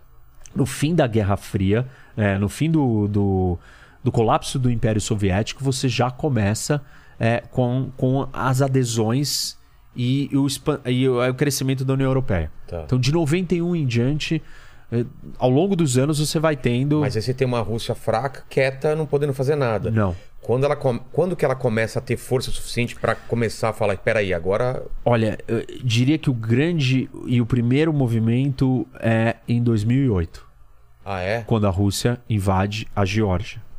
Entendi. E invade a Geórgia por quê?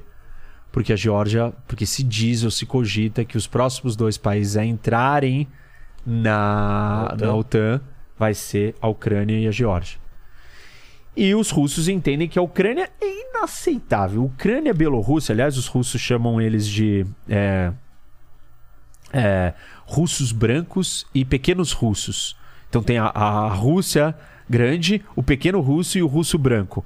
Então, para os russos, Ucrânia, Bielorrússia e Rússia é um povo mesma só. só. É a mesma coisa.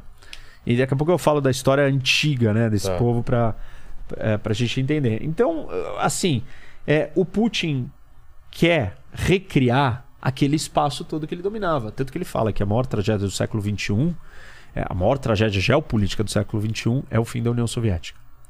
Ele quer recriar a União Soviética. Não dá para ele recriar embaixo de uma ideologia querendo con- conquistar territórios. Aquele pensamento antigo não, não funcionaria. Pelo menos até ontem não funcionaria, É, porque então. hoje vai funcionar Exato. provavelmente na base da simples e pura força bruta. Nossa. Por isso que esse evento e episódio do que nós estamos assistindo hoje é tão importante. Fazem 80 anos, faz 80 anos no mundo que nós não temos uma potência desse porte, desse tamanho, abocanhando territórios para 80 anos que isso. Com mudança de fronteira de uma grande potência, Sei. uma potência, a maior potência nuclear, virar e falar assim: eu não gosto que aquele território não seja meu. Eu quero ele para mim. 80 anos que não acontece isso no mundo. Cara, por isso que é. Por isso tá tendo essa agitação toda. É, porque isso é muito grave. Esse episódio é uma mudança de paradigma. É um novo capítulo no sistema internacional, nas relações internacionais. Daqui a 100 anos o pessoal vai estar estudando isso. Vai tá falar, ó, naquele momento a gente teve uma quebra. Que nem o 11 de setembro foi uma Sei. quebra. Tipo, isso daqui é uma quebra. Se ele entrar em Kiev amanhã ou hoje à noite, isso é uma quebra. Nossa. Isso é uma grande quebra. Eu nem sei como a gente entrar nesse assunto. Que... Porque. Não, porque assim, só pra resumir, É. ver se todo mundo entendeu. Por que, que eu expliquei tudo Exato. isso? Pra mostrar por que, que esse território é importante pra Rússia. Como ao longo do tempo, Não, mim essa tá briga, claro essa briga sempre existiu. É. E na verdade, essa briga não é só, só, só entre a ideia de Rússia e Estados É, porque- Unidos por quê? ou Europa e Estados Unidos, mas numa escala ainda maior, num tabuleiro de war ainda maior, Sei. é uma disputa entre a potência continental, a maior potência continental e a maior potência marítima da história. Continua sendo A disputa por a isso. disputa por isso e aquela. Essa daqui é a maior Fria. potência é, do mundo? Não, a China é maior que a É isso que eu Rússia. ia falar, porque a gente tá falando dos Estados Unidos e Rússia, mas tem um terceiro player aqui nisso é maior que a ma- Rússia. É? muito maior. Mas é, a preocupação dentro dessa mesma lógica desse tabuleiro do continental e do, do marítimo é a China está recriando a sua antiga rota da seda, Belt and Road Initiative, que é um projeto que antes a China se conectava do mundo por dentro. Ela não estava interessada em navegar. Ah, A China não curtia isso daqui. Ela que estava focada aqui para dentro. ela queria. E daqui que ah, ah, os produtos chineses chegavam na Europa, inclusive, pela rota da seda. A China está recriando tudo Qual que é isso essa daqui. rota? Eu ia- Ah, Tudo isso daqui está sendo recriado. E é, a- ao a China recriar isso, ela está se caminhando para o Heartland. exato. ou querendo dominar a Ilha Mundo. E se ela fizer isso, ela também vai ter uma riqueza muito grande. Só que a diferença da China é que ela é uma força híbrida.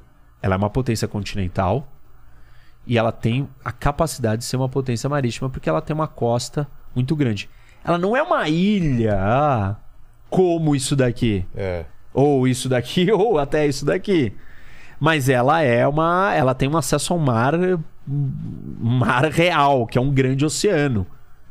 Que a Rússia, no seu melhor momento, não teve acesso aos grandes oceanos, não teve acesso a- ao Pacífico, ao Índico ou ao Atlântico. Essa parte não congela, né? Não, não congela. Agora, daqui congela, além de congelar, eu nem comentei isso. Repara que tem um, um cerco aqui, ó. É. Tá vendo? O Japão, o Exato. contorno do Japão e a Península Coreana, fazendo isso daqui é um negócio altamente fechável. É. Você cria um bloqueio aqui, impede, acabou. E fora que isso daqui tá localizado do lado do nada. No fim do mundo. É. Ah, ah, quantas pessoas vivem aqui? É, o- mais de 70% do território da Rússia tá na Ásia. Território da população, você tá falando? Território. Entendi. E só 20% da população tá aqui. Entendi. E pra você trazer coisas pra cá, que não é nada, que aqui é a Sibéria, que essa- esse território aqui é muito difícil, congelado, horrível, não serve, não serve você estar aqui. Claro, você não quer perder isso daqui, mas não é um lugar é, de acesso co- natural como aqui. Entendi. Como o Mar do Sul da China, como o Oceano Pacífico direto. Deixa, eu- deixa eu ver se eu entendi então, Vai. professor. Rock. A gente colocou aí, né, Lene? Vamos tentar entender esse, esse panorama do War aqui. Rússia tá ferida, teve o grande império lá, teve a União Soviética, agora eles perderam tudo isso daqui, não tinha força, agora eles estão tendo força.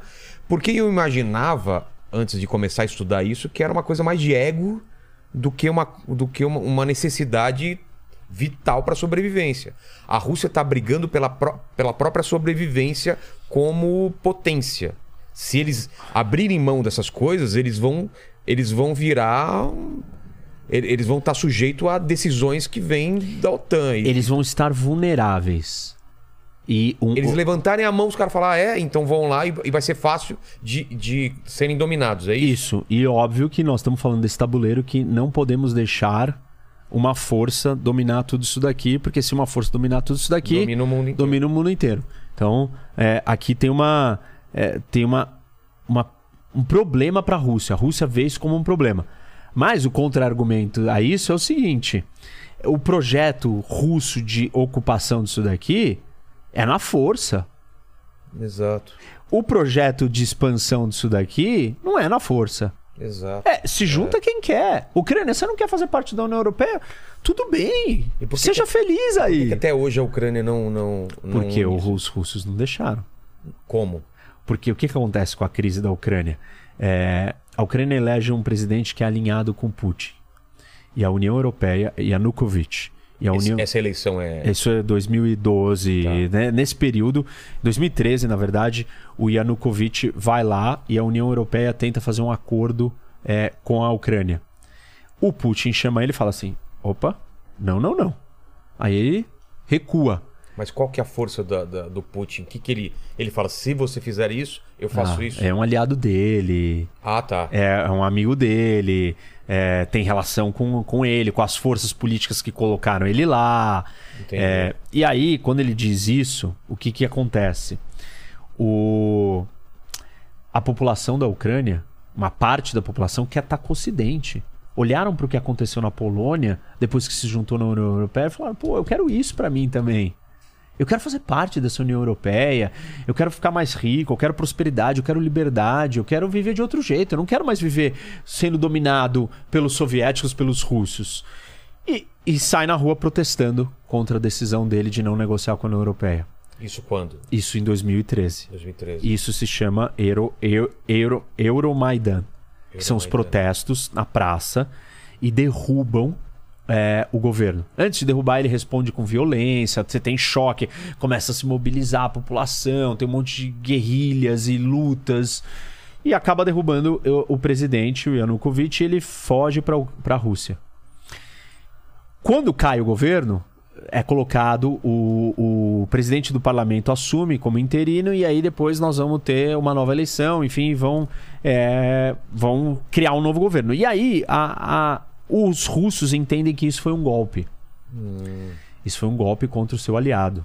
Isso é o Ocidente que está manipulando a cabeça das pessoas, as eleições, tudo Aqui no meu, o meu no vizinho. meu quintal, no meu quintal. vizinho e querendo que eu me cercar. Então, é, o que que acontece nesse momento? A, a Rússia começa a falar: não, isso daqui não vai dar certo. E aí, a retaliação do parlamento ucraniano é: vamos abolir o idioma russo da língua oficial da Ucrânia. O quê? É. Nossa. Quando isso- eles isso fazem é um, é- isso, aí o Putin fala: hum, esse negócio não vai ficar bom para os russos que vivem ali. Aí ele decide, e nesse momento a Rússia já tinha faz tempo aqui uma base naval na Crimeia. Ainda, mesmo depois de- dessa nova Antes, eleição. bem- desde antes, mas desde continuou, de- mesmo depois que o cara Continuou. fugiu e tal. Era um acordo de Tá. longo prazo, a base naval estava ali, porque é a única base de acesso de água É, quente Crimeia, é. para os russos. E aí, é, o Putin decide que ele não pode perder a, Cri- a Crimeia. Quer pegar outro mapa agora? Acho que é melhor, Vamos né? lá. Mais perto. Bem lembrado. Já tinha até esquecido dele. É, agora sim. Olha só, hein, Lene? Fala num cara preparado aí, hein? Ó, hoje, eu co- hoje coube tudo, hein? É. Cara, agora dá pra entender melhor aqui. É verdade. Aqui é a Crimeia. Crimeia, isso. Tá. Agora, cadê esse apagador? A gente tem que apagar antes de destruir tudo. Tá. Crimeia aqui, Sevastopol é a base. Por que, que a Crimeia é importante? Repara que ela é uma península né, avançada. Ela te dá uma posição estratégica de navegação que ninguém tem. Se você tá aqui, você chegar aqui no meio, você tá longe. Você tá É. aqui. Qualquer lugar que você tiver, no ninguém, meio, é. ninguém tá tão projetado à frente. Turquia, pra Isso. cá, pra Europa. Se você tá projetado aqui na frente, você tá passos à frente. Qual- Qualquer navio ou força naval que sair aqui, você já consegue interceptar, consegue bloquear, consegue fazer a diferença. É, então, ele decide que ele não pode perder a Crimeia. Por essa razão de ser um lugar estratégico para acessar o mundo naval, porque a Rússia não tem acesso naval ao mundo direito. E aí ele anexa a Crimeia Como? simplesmente ele coloca é uma, uma combinação de ações, né? É, ele nomeia um prefeito da cidade, um, um cidadão russo. Aí tem é, milícias que são soldados russos que não estão usando uniforme russo, dão suporte. Tem uma base naval russa que os soldados saem com tanques ou veículos blindados nas cidades.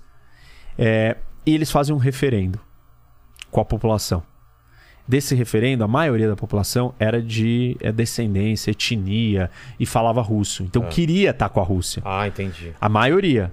Mas nem todo mundo pode votar. E você não faz um referendo de um pedaço do país sem incluir o resto do outro país É. inteiro. Você tem que incluir a Ucrânia inteira. Claro. E não foi o que ele fez. E aí, e mesmo assim o referendo é fraudado e tal. E aí ele acaba criando problemas é, com a comunidade internacional, porque, pô, isso é uma anexação de um território. Então esse é o primeiro passo. Se eu falei que há 80 anos não acontecia, 2014 aconteceu. Mas não foi uma guerra. Foi ele abocanhar um território e anexar e todo mundo aceitou. Entendi. Então ficou por isso. Isso foi quando? 2014. 2014 e o mundo olhando já meio preocupado. O mundo olhando, preocupado, condenou, não reconheceu, mas isso não muda nada, e impôs um monte de sanções contra a Rússia. Tipo, Sanções econômicas. Sanções do tipo é, tal banco, é, os ministros, secretários, oligarcas, pessoas próximas. É, as sanções atrapalham a economia russa. E isso cria algum problema. Mas na sequência, ele não está contente só com isso daqui. Ele, em 2014, na sequência, tem uma região aqui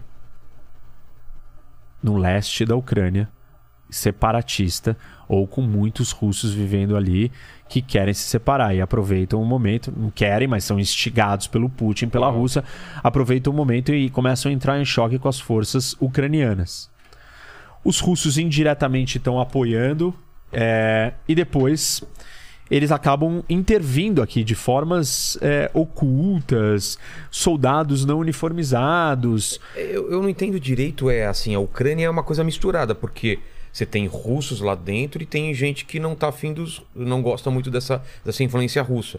Então o exército da Ucrânia é, é, é coeso ou mesmo dentro dele tem. Não. tem- Bom, e- ele é coeso porque eles são com ucranianos que, Tá. que defendem e percebem a sua identidade nacional ucraniana. Entendi. Existem soldados e militares ucranianos que desertam no meio dessa história toda? Vários. Ah, tá. O general aqui é, da Crimeia, quando a Rússia anexou, ele mudou de lado. Ah. Os russos viraram e falaram pra ele: Olha, eu te pago mais e te dou passaporte e cidadania russa. Ele falou, Tá bom. beleza. E vários fizeram isso. Entendi. E, e os russos incentivam eles a fazerem isso. Por que, que tem russo em todos esses lugares? Por causa da Guerra Fria, da União Soviética que ocupou todos esses territórios.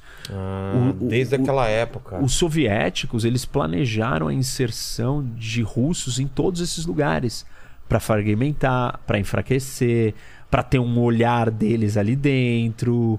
É, tiraram gente daqui. Os russos tiraram é, o povo tártaro, que são po- povos de origem turca, muçulmana, é, da Crimeia. Quando eles anexam a Crimeia lá atrás, em 1700 e pouco, Nossa. Eles já é, é, retiram o povo original daqui. Isso, então isso acontece, essas engenharias sociais acontecem ao longo de todo o território. Eles mudam as fronteiras. É, Ele pegou a Crimeia e deu para a Ucrânia. Colocou na, na Ucrânia, porque a Ucrânia era parte da, da União Soviética. Então É. tanto fazia estar na Ucrânia ou estar com a Rússia. entendi. Aí quando veio a independência, ele falou: não, mas a Crimeia era minha É. antes.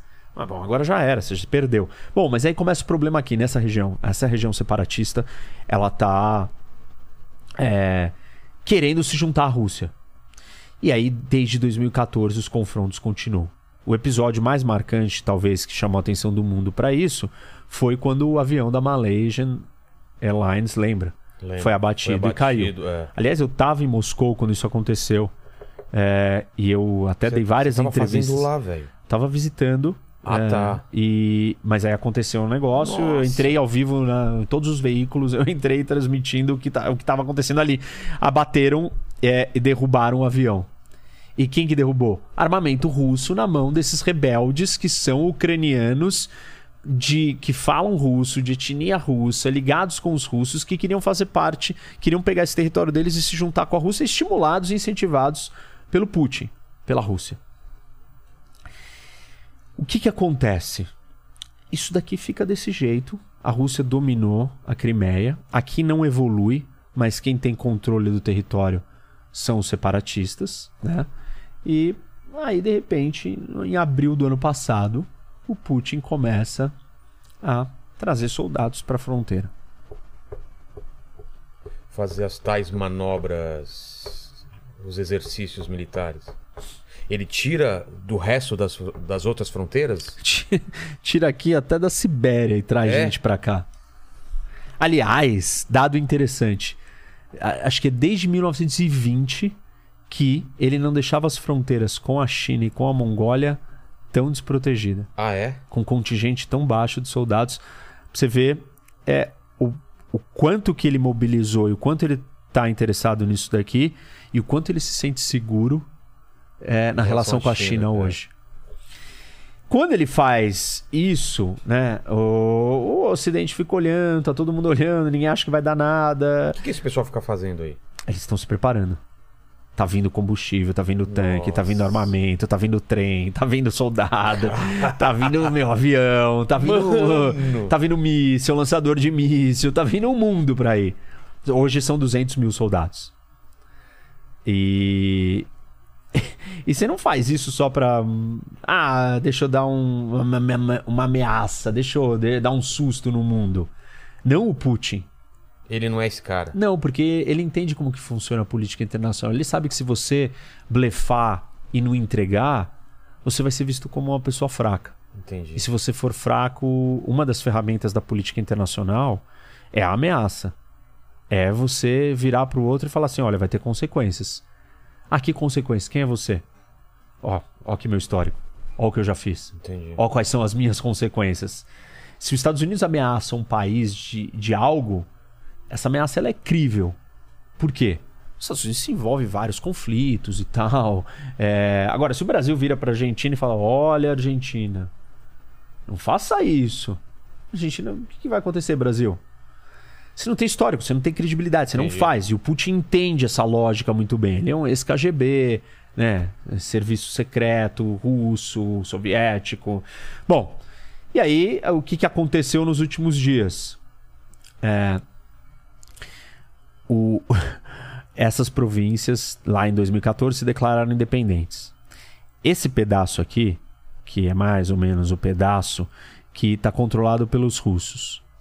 Mas o tamanho do estado mesmo, ele é mais ou menos isso, vai. Tá. São duas provincionas. Esse pedaço aqui é controlado por ucraniano. E a Ucrânia tá, enfim, domina, tem soldados aqui e tal, e tá em confronto com esse pessoal daqui. Desde 14, desde 2014, o tempo inteiro acontecendo isso. Agora o Putin virou e falou assim: tudo isso daqui é um país independente. O parlamento russo passou, aprovou e o Putin veio a público anteontem, esses dias, e falou: é, as regiões de Donbass, que é o nome dessas duas regiões, é, Donetsk e Luhansk, Luhansk, estão são países independentes. Eu reconheço a independência deles. E eu Nossa. estou enviando tropas Pra garantir que isso. para manter a paz. e aí Ele já enviou as tropas? já, elas já estão aqui dentro. E nesse, nessa região onde tinha ucraniano não Não, satisfeito? essa não, eles estão aqui. Ah, estão aqui. Estão aqui. Agora, neste momento, tem muitas tropas russas aqui. Na Bielorrússia dentro da? Bielorrússia. Participando de um exercício militar que está acontecendo há alguns dias, Bielorrússia, semanas. então, é amiguinha da Rússia. Mega amiga. Ah, tá. Aliás, eu troquei, né? Eu falei que um era o Little Russians É. era esse e o White Russians é esse. É, eu falei É invertido, contrário. acho. Esse aí é, é, é Little Ru- Russian? Não, esse. Esse, tá. É. E, e aí tem o exercício militar e eles estão aqui é, é, posicionados. O maior contingente está aqui na fronteira próxima à Ucrânia. Os russos estão posicionados. Kiev, Kiev tá aqui, Isso, está pertinho. muito perto de Kiev. E a grande dúvida é: o Putin vai atacar Kiev? Os americanos, o serviço de inteligência americano falou: vai. Falaram que vai? Falaram. A gente tá falando isso faz duas semanas. Ele não vai se contentar com isso. Ele vai atacar Kiev. Ele não parece um cara também, é o que você falou, não parece um cara que fica, Não. fica ameaçando e não faz. Mas aí que tá.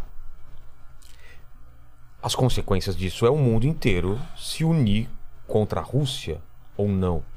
Depende o que você chama de se unir.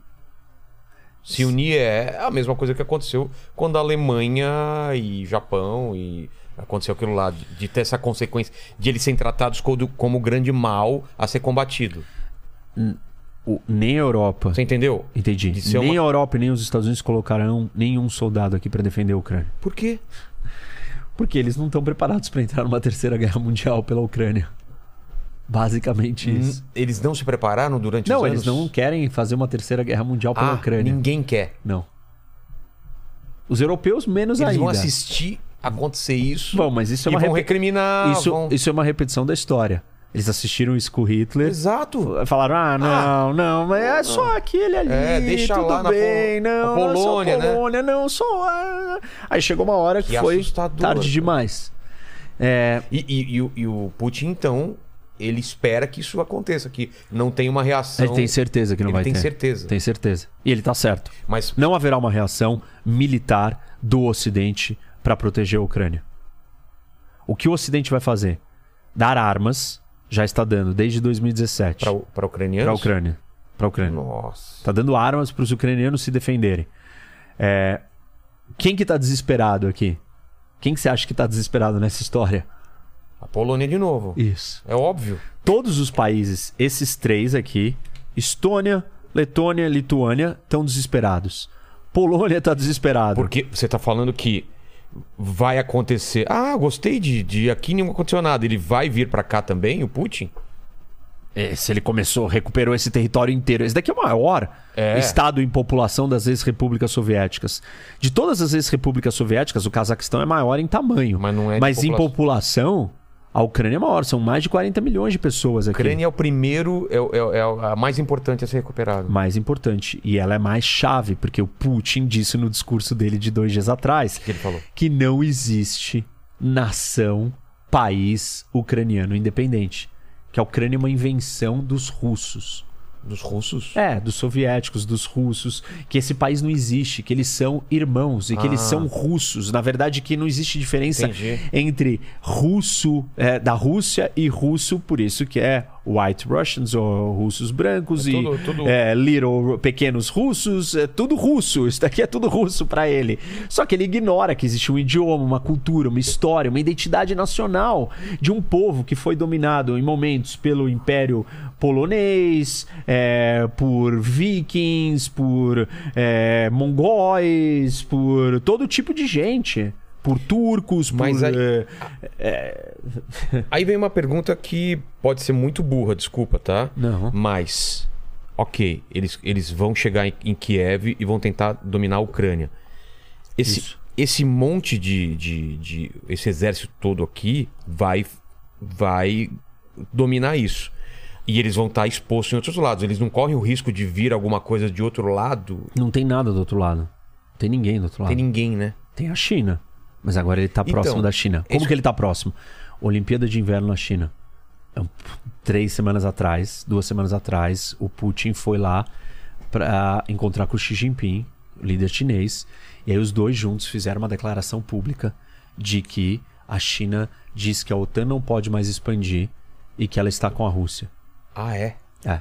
Então, aí tem um perigo e um temor muito grande, porque estamos cogitando até, né, num cenário extremo máximo, que a China decida fazer alguma coisa contra Taiwan, que é a, a ilha na frente, que ela quer recuperar, é, no mesmo momento Que a... que está acontecendo isso aqui. Nossa, é mesmo. É, assim, a China, ela tá olhando e tá atenta e tá do lado da Rússia.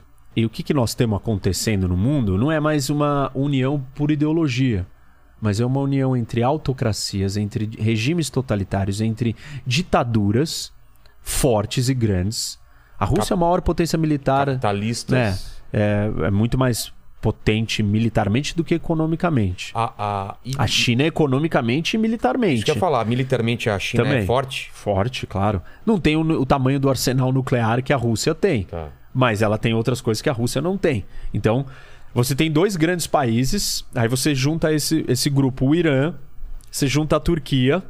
A Turquia tá mais desse lado? Tá, o Erdogan é um ditador assim terrível. Mas- Ela faz parte da OTAN. É isso que eu ia falar. Ela ainda faz parte da OTAN, mas é, ela tá flertando e ela tem se aproximado e se juntado com essa turma dos ditadores. Junta com o Irã, junta com é, outros aí, Coreia do Norte, e esses.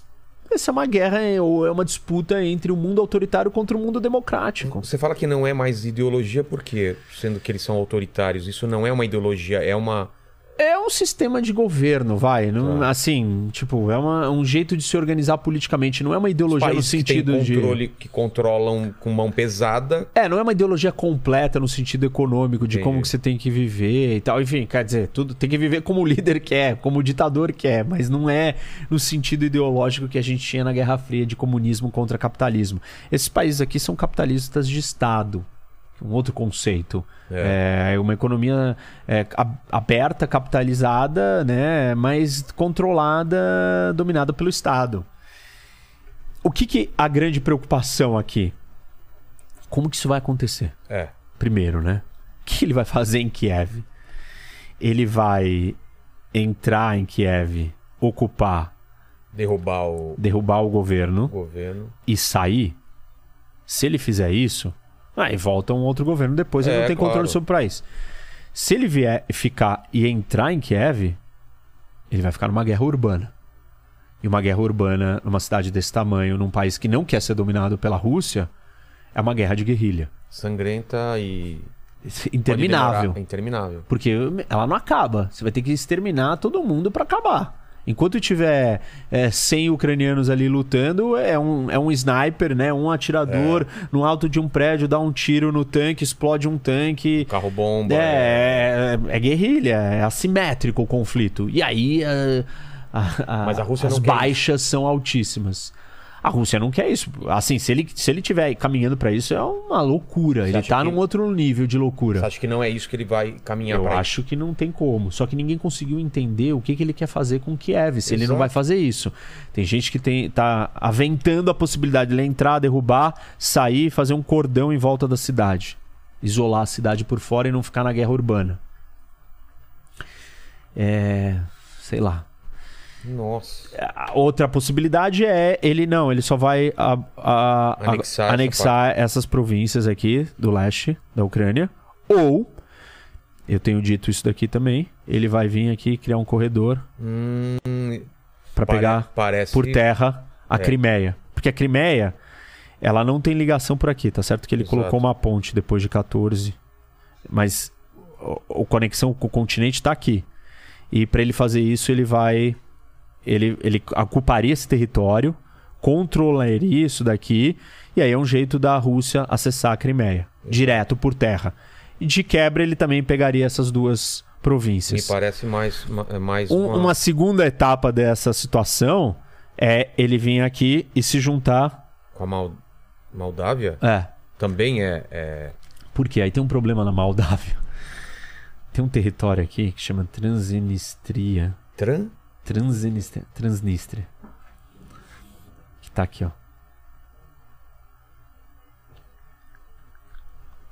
Que é Faz ocupado fronteira pelos com- russos. Fronteira com a Ucrânia. que teve uma disputa dentro da Moldávia, os russos entraram, ajudaram os separatistas, ocuparam, então tem tropas lá. Pra quê?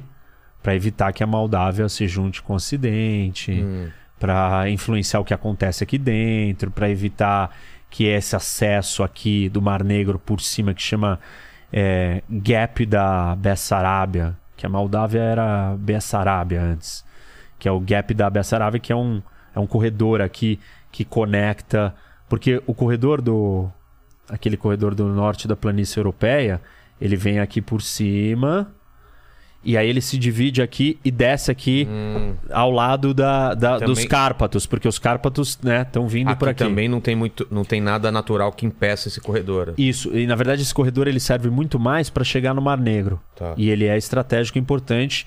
E aí, se ele fizer isso, ele corta o acesso da Ucrânia ao Mar Negro. Ah. Aí ele transforma a Ucrânia em um país sem saída para o mar. Todo isolado. Totalmente problemático, difícil, mas não vai ser muito fácil sobreviver. Então, essa, essa é uma são as possíveis opções dele. É, ou ele não vai para Kiev e só lida com esse pedaço aqui e tudo eu bem. acho que para Kiev é uma coisa, pelo que você tá me falando, é, é, é uma jogada muito arriscada para ele, né? Muito, mas é, eu, assim, todos os serviços de inteligência do Ocidente dizem que ele irá invadir Kiev. Hoje, o presidente da Ucrânia declarou estado de emergência no país e convocou todos os reservistas. Toda a população parou e ninguém mais trabalha e o país inteiro está mobilizado para a guerra. Porque se- você tem que se concentrar e se preparar para a guerra, porque eles acham que a invasão é iminente. E ele está sendo orientado e guiado pelos pelo Ocidente, tentando ajudar, Como pelo que- menos com informação. Como se começa uma guerra desse jeito? Primeiro ele vai atacar com mísseis. Porque ele vai destruir as baterias antiaéreas e a força aérea ucraniana do que restou. Que já não é grande coisa, mas ele vai é, atacar as bases militares. Ele sabe onde elas estão localizadas, ele vai bombardear com mísseis e vai destruir o exército ucraniano antes dele se mover. Depois. Depois ele vai vir. é, vai exercer uma superioridade de comando e domínio aéreo. E depois ele vai vir por terra. Co- como que faz esse domínio aéreo? Uma vez que você não tem mais força aérea do outro país, você. Não tem antimíssil. Não tem antimíssil, você controla o espaço aéreo e você vai ficar voando, sobrevoando, vendo quem que, Tranquilo. que, que tá acontecendo ali. Você vai ter superioridade aérea para ajudar suas forças terrestres Ah. é, que estão avançando por terra. E aí ele vai vir por terra. Que vem, vem a terra e vem um avião bombardeando aqui, Isso, se evitando... tem, que- se tem resistência aqui, ele, já o avião avança e ataca Oh. antes, helicópteros e tal, e vai e vai caminhar. É uma guerra perdida para a Ucrânia se, se a Rússia quiser mesmo avançar, eles não têm o que fazer. Só resistir. Mais ou menos. Ah, é? Em 1939, a Rússia decidiu que ela iria ocupar a Finlândia. E essa guerra se chama Winter War Guerra do Inverno.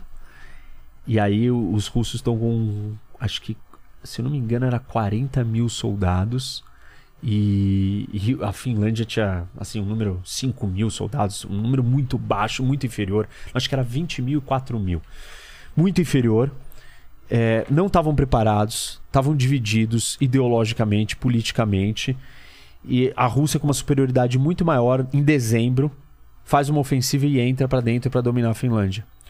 Os finlandeses lutam bravamente, unidos, organizados, com esquis.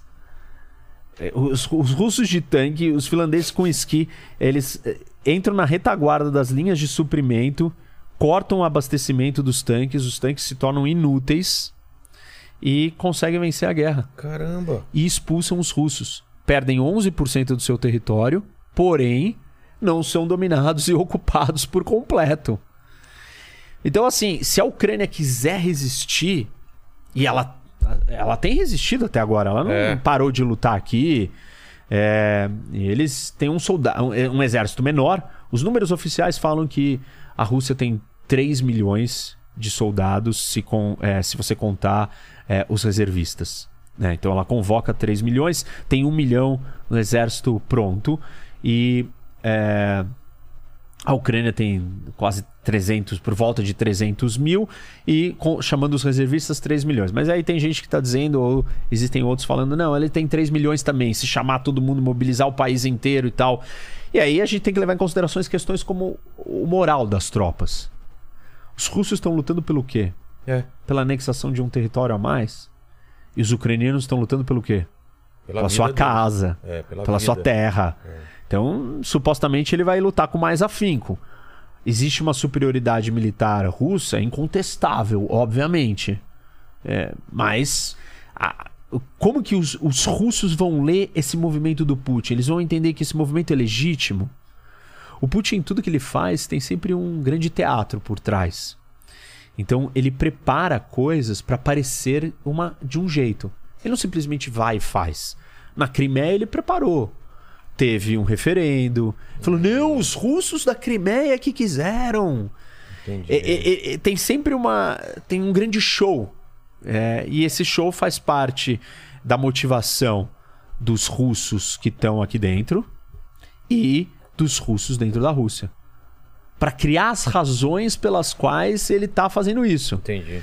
E tem o Ocidente tem falado que ele está preparando, né, é, ações fictícias para dizer. Muitas das coisas já aconteceram aqui. Ele disse que encontrou uma cova com vários ucranianos russos é, mortos e que aconteceu um genocídio. É, ele disse que os ucranianos atacaram, os ucranianos falaram: nós não vamos atacar. E realmente os ucranianos não vão querer provocar, eles sabem o que está em jogo aqui. Mas aí ele, ele simula uma situação. Eu não sei se ele já tá pronto para ir direto para um ataque a Kiev sem simular alguma outra coisa. Ah, pode ser. E que pode ser que ele simule alguma coisa muito maior ainda do que a gente já viu até o momento. Uma, um falso ataque aqui Isso. na Bielorrússia, por false exemplo. flag, é, É. um falso ataque para para isso. Pra ter a. a- A Bielorrússia virou e falou assim: olha, eu, é, os russos podem ficar aqui quanto tempo eles quiserem. E nesses exercícios militares, em 2014 também aconteceu isso, o- o- a os russos botaram é, em alerta e em operação o seu arsenal nuclear para dar um recado para o mundo. Eu tenho bombas atômicas, não se metam nessa, nessa guerra, ela é minha e eu vou usar essas armas se eu precisar. Esses países aqui estão desesperados. E agora nós vamos entrar um pouco no campo da conjectura, né? é. O que, que vai acontecer e o que, que pode acontecer. A gente viu esses dias aí os líderes indo falar com Putin. Que não adiantou nada, isso já foi lá atrás, nós já estamos muito à frente disso. É. Esse canal já foi explodido de Os caras comunicação. foram lá tentando diplomaticamente. Mas não virou nada. Tá. Não aconteceu nada. O que, o que nós estamos agora é qual é a retaliação? E a retaliação começou. Já? Já. O quê? Não militar. Qual foi a reta- Sanções econômicas.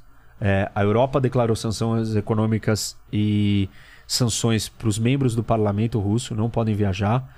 É, bloqueios de bens, bloqueios de contas, bloqueios de recursos. É, e disseram o seguinte: esse é só o começo das sanções. Se entrar em Kiev, as sanções serão mais severas, mais duras. A mais importante das sanções até agora veio da Alemanha, que foi uma surpresa.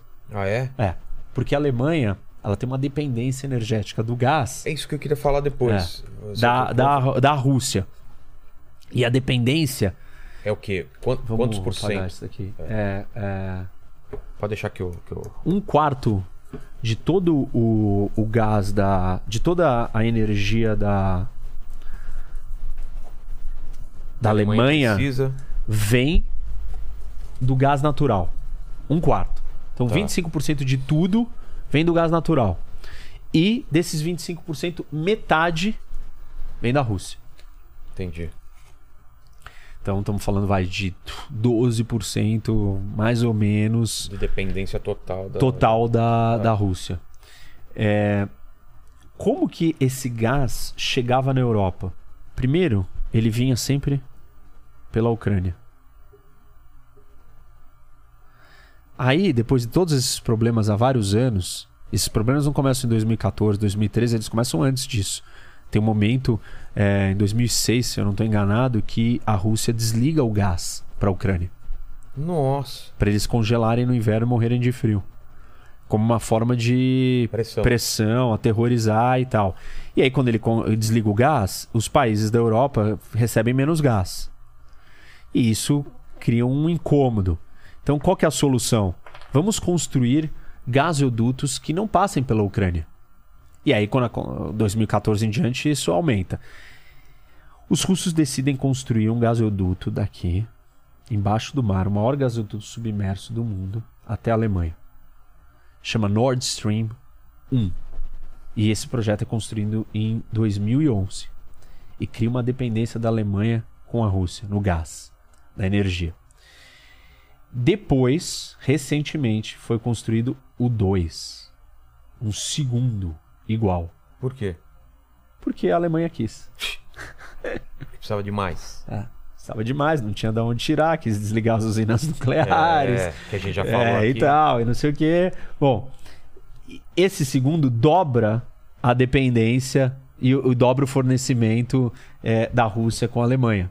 E nesse segundo, Nord Stream 2, ele ficou pronto agora. Entendi. Só que ele não entrou em operação.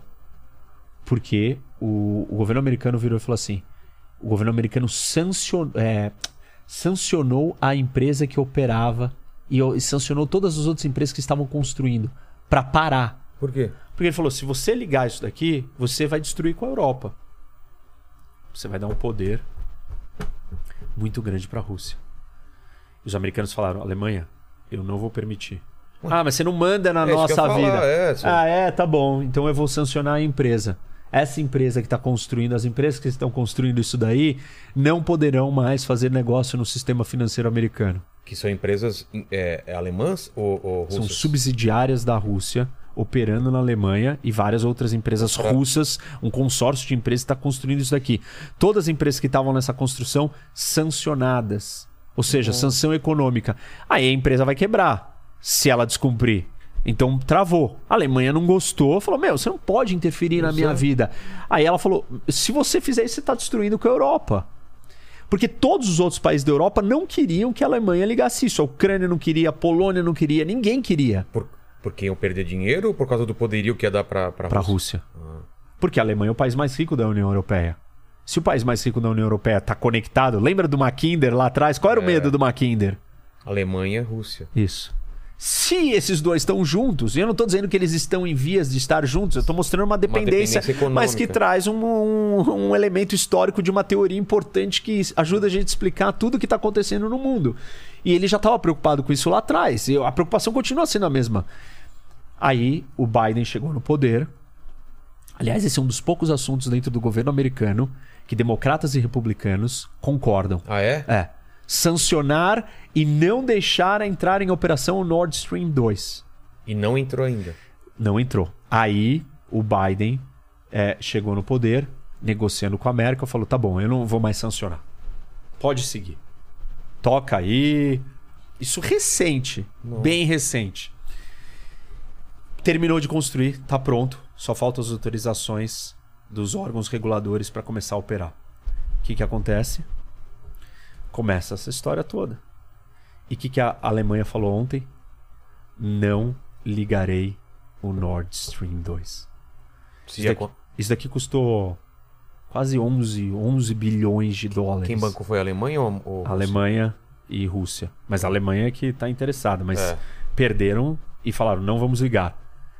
Aí a Polônia aplaudiu, a Ucrânia aplau- aplaudiu, todo mundo aplaudiu, falou, ufa, não perdemos a Alemanha para a Rússia.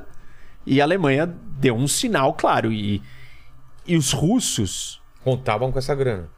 então, é- é- essa é a parte interessante ou complicada ou difícil de saber. Tá. Será que os russos não sabiam que isso poderia acontecer? Com certeza. Sim, mas, por um outro lado, eles acham o seguinte: a Alemanha não vai fazer isso. Por que, que a Alemanha não vai fazer isso? Porque se ela desligar o gás agora, ela depende desse gás. O gás vai ficar mais caro para a Alemanha. É. Se o gás ficar mais caro para a Alemanha, vai ficar mais caro para a Europa toda. E o gás mais caro, com inflação, no Eu inverno. vi, vai de 500 para 2 mil, né? Alguma coisa assim. Isso. O Medvedev que falou isso, inclusive. É. E aí, olha o que interessante, Vilela. é, a Rússia, por um lado, ela pode ter certeza que isso ia acontecer e falou: já era. Não tô preocupado, os ganhos aqui são maiores do que as perdas aqui. Esse é o raciocínio deles. Tá. Ou ele falou: ele, ele não vai ter coragem de fazer isso, porque ele vai perder muito dinheiro, ele vai se colocar numa situação muito difícil aqui. A Alemanha trucou e tá esperando ver se a Rússia dobra a aposta. É, a Rússia agora não vai recuar.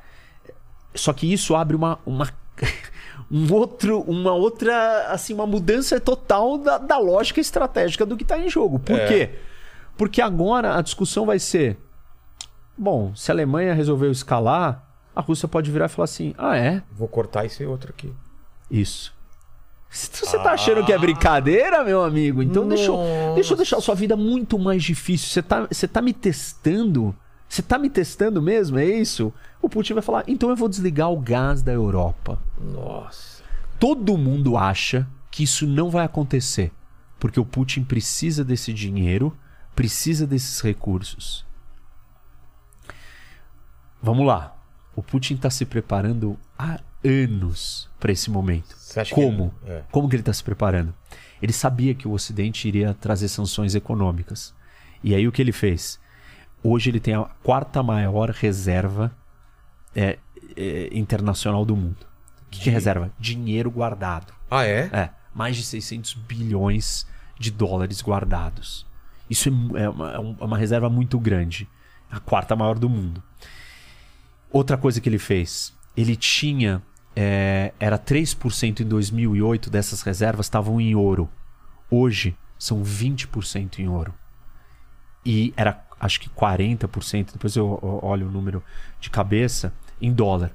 Hoje é um pouco mais de 14, 15% em dólar. Então, ele está vendendo os dólares, se livrando dos dólares, porque ele sabe que ele tá- vai entrar numa rota de colisão com os Estados Unidos, os Estados Unidos vai fechar o sistema financeiro para ele, Certo. e ele não quer depender mais do dólar. Ele está comprando e vendendo para a China mais. Ele passou a, a- assinou um acordo agora quando ele foi na, na Olimpíada lá visitar o chinês, ele assinou um acordo de um novo gasoduto da Sibéria para a China por 30 anos. Isso daí é negociado em euro para não depender dos dólares. E ele está preparado. Assim, é, então o questionamento é que talvez ele esteja mais preparado para essa situação do que os a Alemanha. europeus, do que É. o resto da Europa. Então, deixa eu ver se eu entendi. Se, se ele dá o cheque aqui, fala, o cheque mate fala para a Alemanha, vou desligar esse gasoduto aqui, ele tem uma reserva boa para aguentar um, um tempo e tem a promessa da, da China de que a China pode ser esse grande. Isso, só que para a China suprir tudo que ele vende para cá, vai demorar. Vai não é demorar? imediato, não é imediato. Mas ele tem uma bela de uma reserva. Ele enxugou a máquina pública. Olha só. Ele tá gastando menos. Ele fez um monte de movimentos para se preparar para essa situação. Existe um outro gasoduto aqui, Yamal, que ele vem aqui dessa província, atravessa pela Bielorrússia, Polônia e chega na Alemanha. Esse está aberto. Tá aberto. É... Mas assim, a Europa, no geral, depende do gás. Só que o que, que o Putin tá fazendo nos últimos meses? Ah, Independente da do conflito com a Ucrânia, ele diminuiu os estoques nos reservatórios que ele, que ele tem lá e diminuiu o fornecimento. O gás na Europa nos últimos meses explodiu. Olha só, cara. E a Alemanha disse que ela não está que ela não está interrompendo o Nord Stream 2 só por causa da invasão da Ucrânia. Ela diz que todos os últimos movimentos comerciais e estratégicos em relação ao fornecimento de gás à Europa da Rússia colocam a segurança energética da Europa em perigo e que eles não podem mais depender dos russos. Só que eles vão depender de quem? É. Você vai ter que trazer gás natural por navio.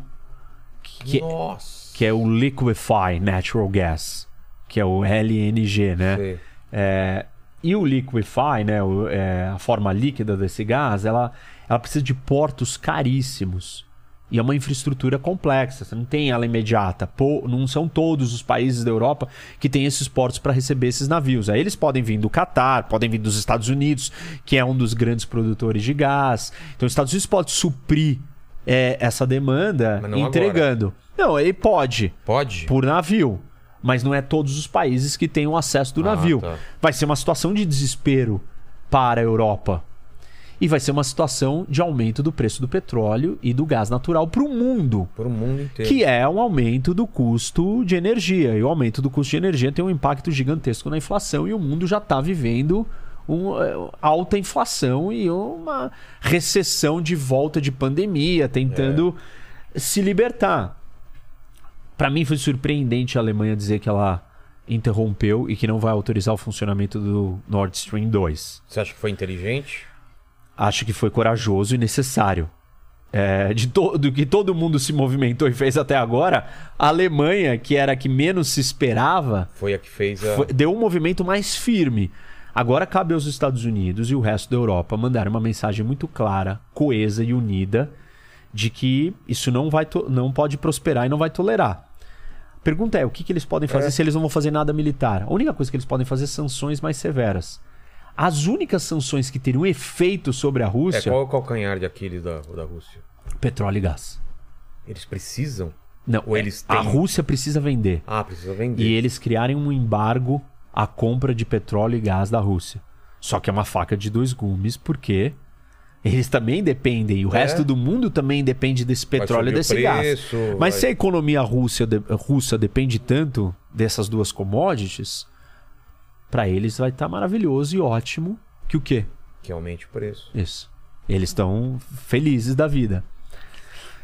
É, assim, é, a situação é muito séria, é muito crítica, porque a Polônia vai entrar em desespero. Se isso acontecer, né? Agora vamos voltar para os cenários hipotéticos. Imagina que a, a Rússia anexou a Ucrânia, ocupou a Ucrânia. A Polônia vai virar e vai falar assim: olha, desculpa, gente. Já vi isso acontecer outras Ou, ou se se preparam, vêm pra cá, é, se juntam a mim, ou não dá. Vai fazer muita pressão para que a Alemanha continue sendo mais dura com os russos. Só que a Alemanha é um país pacificado, que não tem uma força militar. Não tem como ela ajudar com defesa. É. Então quem é que vai ter que ajudar? Estados Unidos. Estados Unidos. E aí, os Estados Unidos tem que vir para cá, para Europa. Tem que trazer soldados, tropas, ficar aqui, proteger esses países. Já mandou soldados para cá. Nesse momento tem soldados americanos, acabaram de enviar. Recentemente, nos últimos dois dias, tem enviado para cá e para cá. Polônia É, e os três bálticos Mas têm soldados. Povo, o povo norte-americano cada vez menos quer se envolver em guerra É. de outros. De outra. que não, eles não têm nada a ver, né? E Então, para completar, o Trump veio falar que o Putin fez o movimento certo e que ele vai pacificar a, a Ucrânia. É mesmo? É. E, e- e assim, e o Biden é, tá muito fraco. As chances do Biden conseguir se reeleger são mínimas. Ah, é? Se, o, se o Trump se reelege, Vai- já vimos o que vai acontecer. Então, Nossa. ele vai dar, ele vai deixar o, Trump, o Putin fazer o que quiser. E vai falar pra Europa, se virem. Gastem aí, eu não vou defender vocês. Só que assim, esse é um erro geopolítico e estratégico monstruoso. Por quê? Porque você entregou de volta a Ilha Mundo É. ou Heartland é, com potencial de expandir a força continental e chegar no- de um tamanho que você vai enfraquecer os Estados Unidos demais. E, na verdade, os Estados Unidos vão perder o seu maior aliado, que é a União Europeia, que é o mundo ocidental, que é o- a força democrática contra essas ameaças eh, ditatoriais. Isso coloca os americanos eh, numa situação difícil para lidar contra China, Rússia, eh, Europa fragmentada, Arábia, que é a parte do. do- do- né, Oriente do Médio, Médio que- Turquia. Tem várias coisas que vão acontecer aqui, por exemplo, que são preocupantes, né? A Rússia é o maior ex- exportador do mundo de é, trigo. E se tiver uma guerra e um problema no fornecimento, países do, do Oriente Médio vão ser afetados. Vão passar fome. Por exemplo, Egito e Turquia. E a Primavera Árabe, eh, quando ela começa, ela começa por uma questão de aumento do preço do alimento. Ah, é? A população sai às ruas para protestar e aí meio que mistura aquela insatisfação geral que nem a nossa aqui do é, a- protesto antes das da, da Copa, que todo mundo sai na rua. Ah, o que, que tá reclamando? Ah, sei, sei lá, tá reclamando de tudo, estamos de saco cheio de tudo. Meio que a mesma coisa acontece. é, aconteceu na Primavera Árabe e que pode acontecer de novo, porque nós- a Turquia está numa situação econômica péssima. Muito difícil. E o Egito também. Tem pandem teve pandemia. Se eles não tiverem alimento e o preço do alimento subir demais, as pessoas podem ir pra rua. Ir pra rua é primavera árabe, revolução, guerra, guerra civil. E aí a gente tem que lembrar o que aconteceu na Síria, né? Com a guerra civil da primavera árabe, aí os refugiados vieram pra Todo Europa. esse caminho aqui. E aí isso causou o Brexit. Isso causou o Brexit? É. A- o influxo, né? O fluxo de refugiados mudou o cenário político, criou uma sensação anti-imigração, anti. Por que, isso está acontecendo? Ah, porque esse continente, União Europeia, tudo fronteira aberta, eu não quero fazer parte disso daqui. Isso é um problema, nós temos que se proteger. Isso, em parte, cria isso, cria a ascensão de partido neonazista na Alemanha, é, nacionalista na França, é, na Áustria, assim por diante. E a Alemanha, né, depois dessa confusão toda, a quantidade de refugiados chegando na Europa e criando muitos problemas, foi lá e assinou um acordo com a Turquia. Turquia, receba os refugiados aqui. Ah, tá bom. O que, que você vai me dar? Vou te dar dinheiro. Ah, mas e se agora, se a Turquia está numa condição econômica ruim, faltando alimento, o preço do alimento subindo, ela não vai conseguir mais segurar esses refugiados daqui. Exato. E, e, aliás, vai ter um monte de refugiado daqui vindo pra cá também. Isso é um cenário catastrófico pra Europa. Ah, não, mas não, não vai acontecer isso. Bom, uma guerra na Síria aconteceu isso na Europa. Imagina uma guerra na Ucrânia, que já é o leste europeu. A Síria é no Oriente Médio. Essa quantidade de refugiados está vindo da Síria, atravessando o Mediterrâneo, atravessando o Egito, atravessando da Líbia, fazendo assim, caminhando, rotas assim, distâncias absurdas, chegando na Grécia, chegando pela Turquia. Aqui não. Aqui você vai andar e você está dentro do coração da Europa já. Direto da Ucrânia. Somado com todo esse problema de, daqui, somado com os problemas econômicos, com a energia, com o gás, é, com a instabilidade. Então, nós estamos num momento, diria, muito crítico. Eu vou fazer uma pausa aqui pra gente ler alguns chats, Tá mas eu, eu queria depois entender melhor essa, essa aliança Rússia e China e esse cenário pós-pandemia também que deixou todo mundo enfraquecido, o, o, o que isso pesa daqui pra frente. Enquanto isso, eu vou fazer um xixizinho, mas eu estou escutando, então é contigo. Beleza. É, a, grande, a grande pergunta da, da geral aqui É. é. que será que isso também não influenciaria a Coreia, as, as Coreias, né? Da, da, é, como no caso da, da China, que poderia invadir Taiwan, a, a Coreia do Sul, é, com a briga com a Coreia do Norte também. Será que essa, essa situação toda não influenciaria para isso também? Olha, é, assim, as Coreias, quer dizer, todo mundo, todos os países, né, que têm essas ambições, é, enfim, que estão em conflito, eles olham para momentos de instabilidade como uma oportunidade. E claro, pode, mas a Coreia realmente tem a capacidade de invadir a Coreia do Sul? Ela tem essa disposição? Ou não? Ela só quer se mostrar forte para que não seja invadida pela Coreia do Sul? Eh, Eu diria que a Coreia do Norte ela, ela não tem força suficiente para enfrentar a Coreia do Sul. Ela, ela faz tudo o que ela faz para provocar e para mostrar, para não mexerem com ela, para não a atacarem. É muito mais um movimento de defesa do que um movimento de ataque programado é, e pensado. O que me preocupa mais, ou o que eu acho que a gente tem que observar mais de perto, é a China. É. Como que a China vai ler tudo isso? É, a China tá prestando muita atenção na reação do Ocidente. Porque ela quer ver como que isso aconteceria se fosse com ela. É isso que eu penso. A China meio que tá olhando e fala assim, tá, estão todo esse, tudo isso que estão fazendo com a Rússia vão fazer comigo se eu fizer qualquer coisa Isso. que desagrade eles. E o que, que eles vão fazer com a Rússia? É suficiente? Como que eu me preparo? É. Até onde eles vão? É, tem uma diferença, né? Os Estados Unidos, caso houvesse uma invasão de Taiwan pela China, vai ajudar Taiwan. Aqui os Estados Unidos disse: eu não vou entrar na Ucrânia. Por que que Taiwan eles entram e na Ucrânia não? Porque existe uma política mais antiga. é, Assim, a, na, a, instabilidade ali na Ásia ela é mais frágil nesse sentido. Aqui você existe OTAN, você existe União Europeia. Você tem um bloco mais consolidado para tentar reagir, sustentar. Ah, tá. Lá não tem ninguém. É, um, Ja- é o Japão sozinho. É como se fosse uma Alemanha sozinha. Entendi. Lá, sem exército, é, lidando com esse problema. E outros países que não estão unificados, não estão não tão conectados territorialmente, não criaram é, um bloco econômico como a União Europeia criou. Os americanos contam que tudo isso que já foi construindo aqui é uma força de contenção. E óbvio que a Rússia é muito menos poderosa do que a China. Se a China faz um movimento desse, Nossa. é, é, é, um, é um movimento muito maior, muito mais é, agressivo e perigoso também. É, me parece que a China, ela, ela tem força, ou vai ter força algum dia, de to- dar as cartas no mundo. Assim como os Estados Unidos vai ser. a- Eu não vejo. Eu posso estar errado. A Rússia tá, tá se contrapondo agora, mas todo mundo tem o medo do- da China daqui a um tempo, com poder, com a grana. Não, a grande ameaça, o grande rival americano é, É a China. é a né? China. Esse é o grande problema do mundo.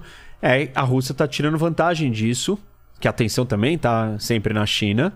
E tá falando, olha, é, eu também tenho meu espaço, eu também sou forte e poderoso. Também tem uma questão de querer reocupar um lugar na é, no tabuleiro aqui. E até que ponto é interessante essa união Rússia e China? O que, que eles ganham com isso, cada um dos dois? Olha, a, a Rússia tem muita commodity, muita energia e muitos outros recursos naturais. E a China tem um apetite muito grande. Ela precisa de energia e ela precisa que essa energia chegue por terra e não pelo mar. Por quê?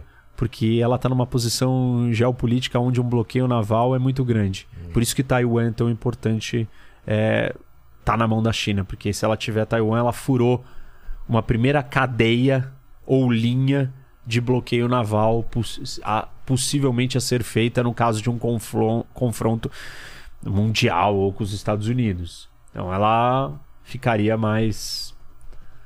É, é muito mais conveniente para ela comprar isso da Rússia. E ela entende que a Rússia é uma grande potência militar também. A Rússia está vendendo seus melhores equipamentos militares agora para a China. É, Eles nunca tiveram próximos. Isso não quer dizer que não existam disputas entre eles. Existem. Pela Existe. Ásia Central. Pelo domínio e influência da Ásia Central. Se a, a Rússia vai começar a recuperar suas ex-repúblicas, é, parte dessas ex-repúblicas estão aqui. É. E parte dessas ex-repúblicas passam exatamente onde está a Rota da Seda, a nova Rota da Seda. E aí é uma área de interesse mútuo Rússia e China, e influência que a China quer tirar dos russos e trazer para sua pro seu guarda-chuva. É uma é uma disputa, é uma briga é que incomoda. Outra coisa que a China não fez, a China não reconheceu a anexação da Crimeia. A China também tem um receio de permitir que se abra essa porta de mudar a fronteira, de acabar com soberania. Porque senão vão dizer que ah, pode tirar, sei lá, a região Xinjiang da China, que é a região onde tem os muçulmanos que está acontecendo um genocídio nesse momento, por exemplo. É, essas são questões que, que preocupam é, os chineses. E, assim, mas naturalmente hoje um tem muito dinheiro e muito consumidor, o outro está desesperado para vender o que ele mais precisa. É. Existe uma aliança de conveniência. Os dois querem desafiar os Estados Unidos. Os dois estão preocupados com a maneira ou achando que os Estados Unidos estão fracos. E tá. Olha, dentro desse contexto do que está acontecendo no mundo, tá difícil de lidar com todas as ameaças desse tamanho. São múltiplas e são muito grandes. Se a Europa não participa disso, Europa não, eu sou pacifista, eu tô aqui na minha. Você convida o outro a tirar uma vantagem do seu, da sua inércia, da sua passividade. Se os americanos não podem contar com a Europa, eles estão sozinhos nessa briga. E isso é, é preocupante. Além disso, os Estados Unidos está com uma liderança muito fraca. O Biden, assim, ele não sabe para onde ir, não sabe como se posicionar. A política americana eh, e a nação americana está dividida. Esse é um outro elemento e um outro problema. É, isso está afetando vários das democracias. Isso foi plantado e implementado e, e alimentado por essas ditaduras. Ah, é? A intervenção na eleição americana. Os russos interviram na eleição americana, nas redes sociais, criando fake news para ajudar a criar divisão, é, fanatismo, loucura. Existe um plano desses países de destruir o modelo democrático ocidental. Ativo Nossa. pelo mundo cibernético, pelo mundo da internet, pelo mundo da fake news, pelo mundo da criação de narrativas. E o ápice dessa história são as intervenções. Espionagem de dados também? Também, roubo de dados. O 5G entra nessa história. TikTok, que o pessoal Tudo. falou, tô com medo. Brexit. Houve interferência russa É mesmo? no referendo do Brexit. Como? Manipulando mensagem, inventando fake news, distribuindo, fazendo aquela mensagem chegar mais rápida, criando perfis falsos, uma série de coisas assim. Na eleição americana são coisas mirabolantes que foram feitas. Isso é. E tudo isso criou uma divisão interna, deixou Mas os Estados Unidos mais então- fraco. Isso então veio, veio da inteligência da, da parte da inteligência da Rússia Veio. entendendo esse momento que você ganha por outros lados, não só pelo poderio militar. Isso, usando né, a informação. Se a gente É. vive na era da informação, quem domina a informação domina o mundo também. E a internet é o veículo mais fácil disso acontecer e o do mais, um dos mais problemáticos também. Porque não existe regra, É. né? É uma terra sem lei, é terra de ninguém. Não existe. Você não precisa nem ter identidade verdadeira. É. Você cria um perfil com a identidade que você quiser. E isso é temeroso e facilita a atuação de um grupo penetrar, fazer, influenciar. É, o que a gente chama disso que é a guerra híbrida, que é um modelo russo de guerra. Ataques cibernéticos, ataques assimétricos, ataques de narrativa, campanhas de informação, desinformação, ilusão, manipulação e a campanha do soldado, do, do tanque, é, do avião, do bombardeio, misturado com esses outros elementos é, secundários, intangíveis, indiretos de confronto. Os russos têm adotado essa estratégia de guerra híbrida desde sempre. Essa é parte da estratégia deles. E eles não usam isso só para fora. De uma certa maneira, a, a, a sustentação do Putin no poder depende de todo esse teatro criado.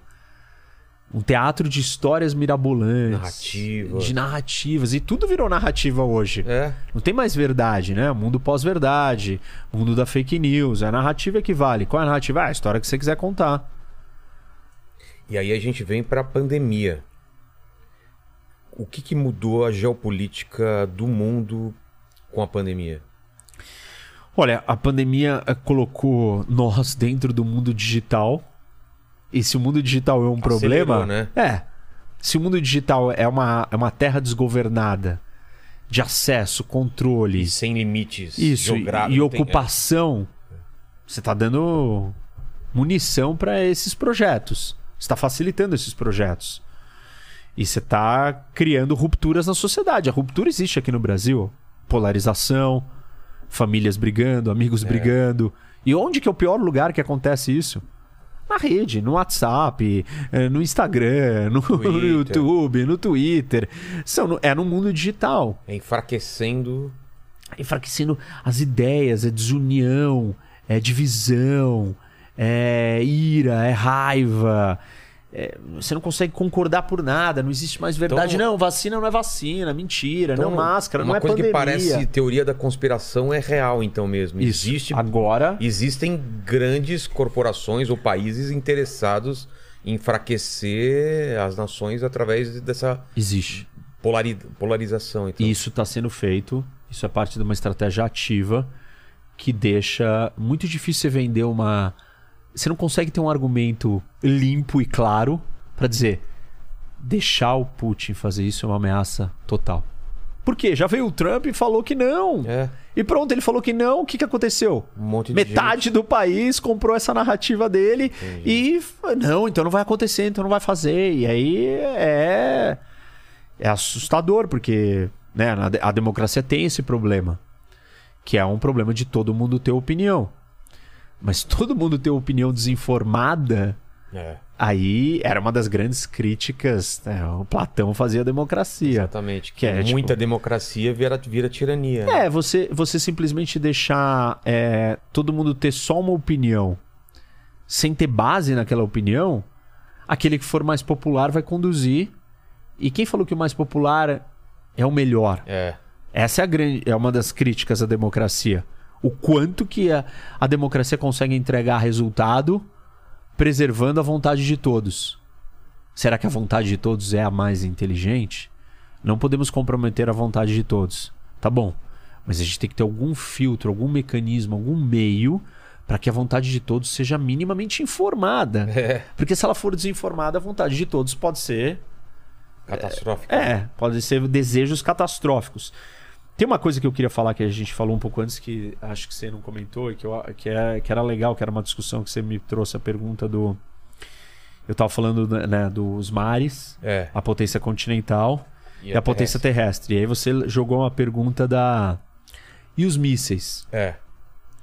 É, não, primeiro você falou dos aviões, né? Isso a gente falou antes de começar aqui, Antes de né? começar, Ah, isso é é, verdade, é, exatamente. Porque você estava falando desse poderio, eu falei, tá, mas com os mísseis e aviões você, você tem um outro poder que independe do mar ou da, ou, ou da terra, né? Isso. E aí uma- a resposta dos aviões. Aviões precisam aterrissar. Exatamente. Precisam aterrissar e, e, e pou- é, é, Isso. pousar e, e- É, e- decolar e aterrissar. e de- e aterrissar. Eles têm que sair de algum lugar e tem que parar em outro lugar. Ou exatamente. sair do mesmo lugar e voltar para o É. mesmo lugar.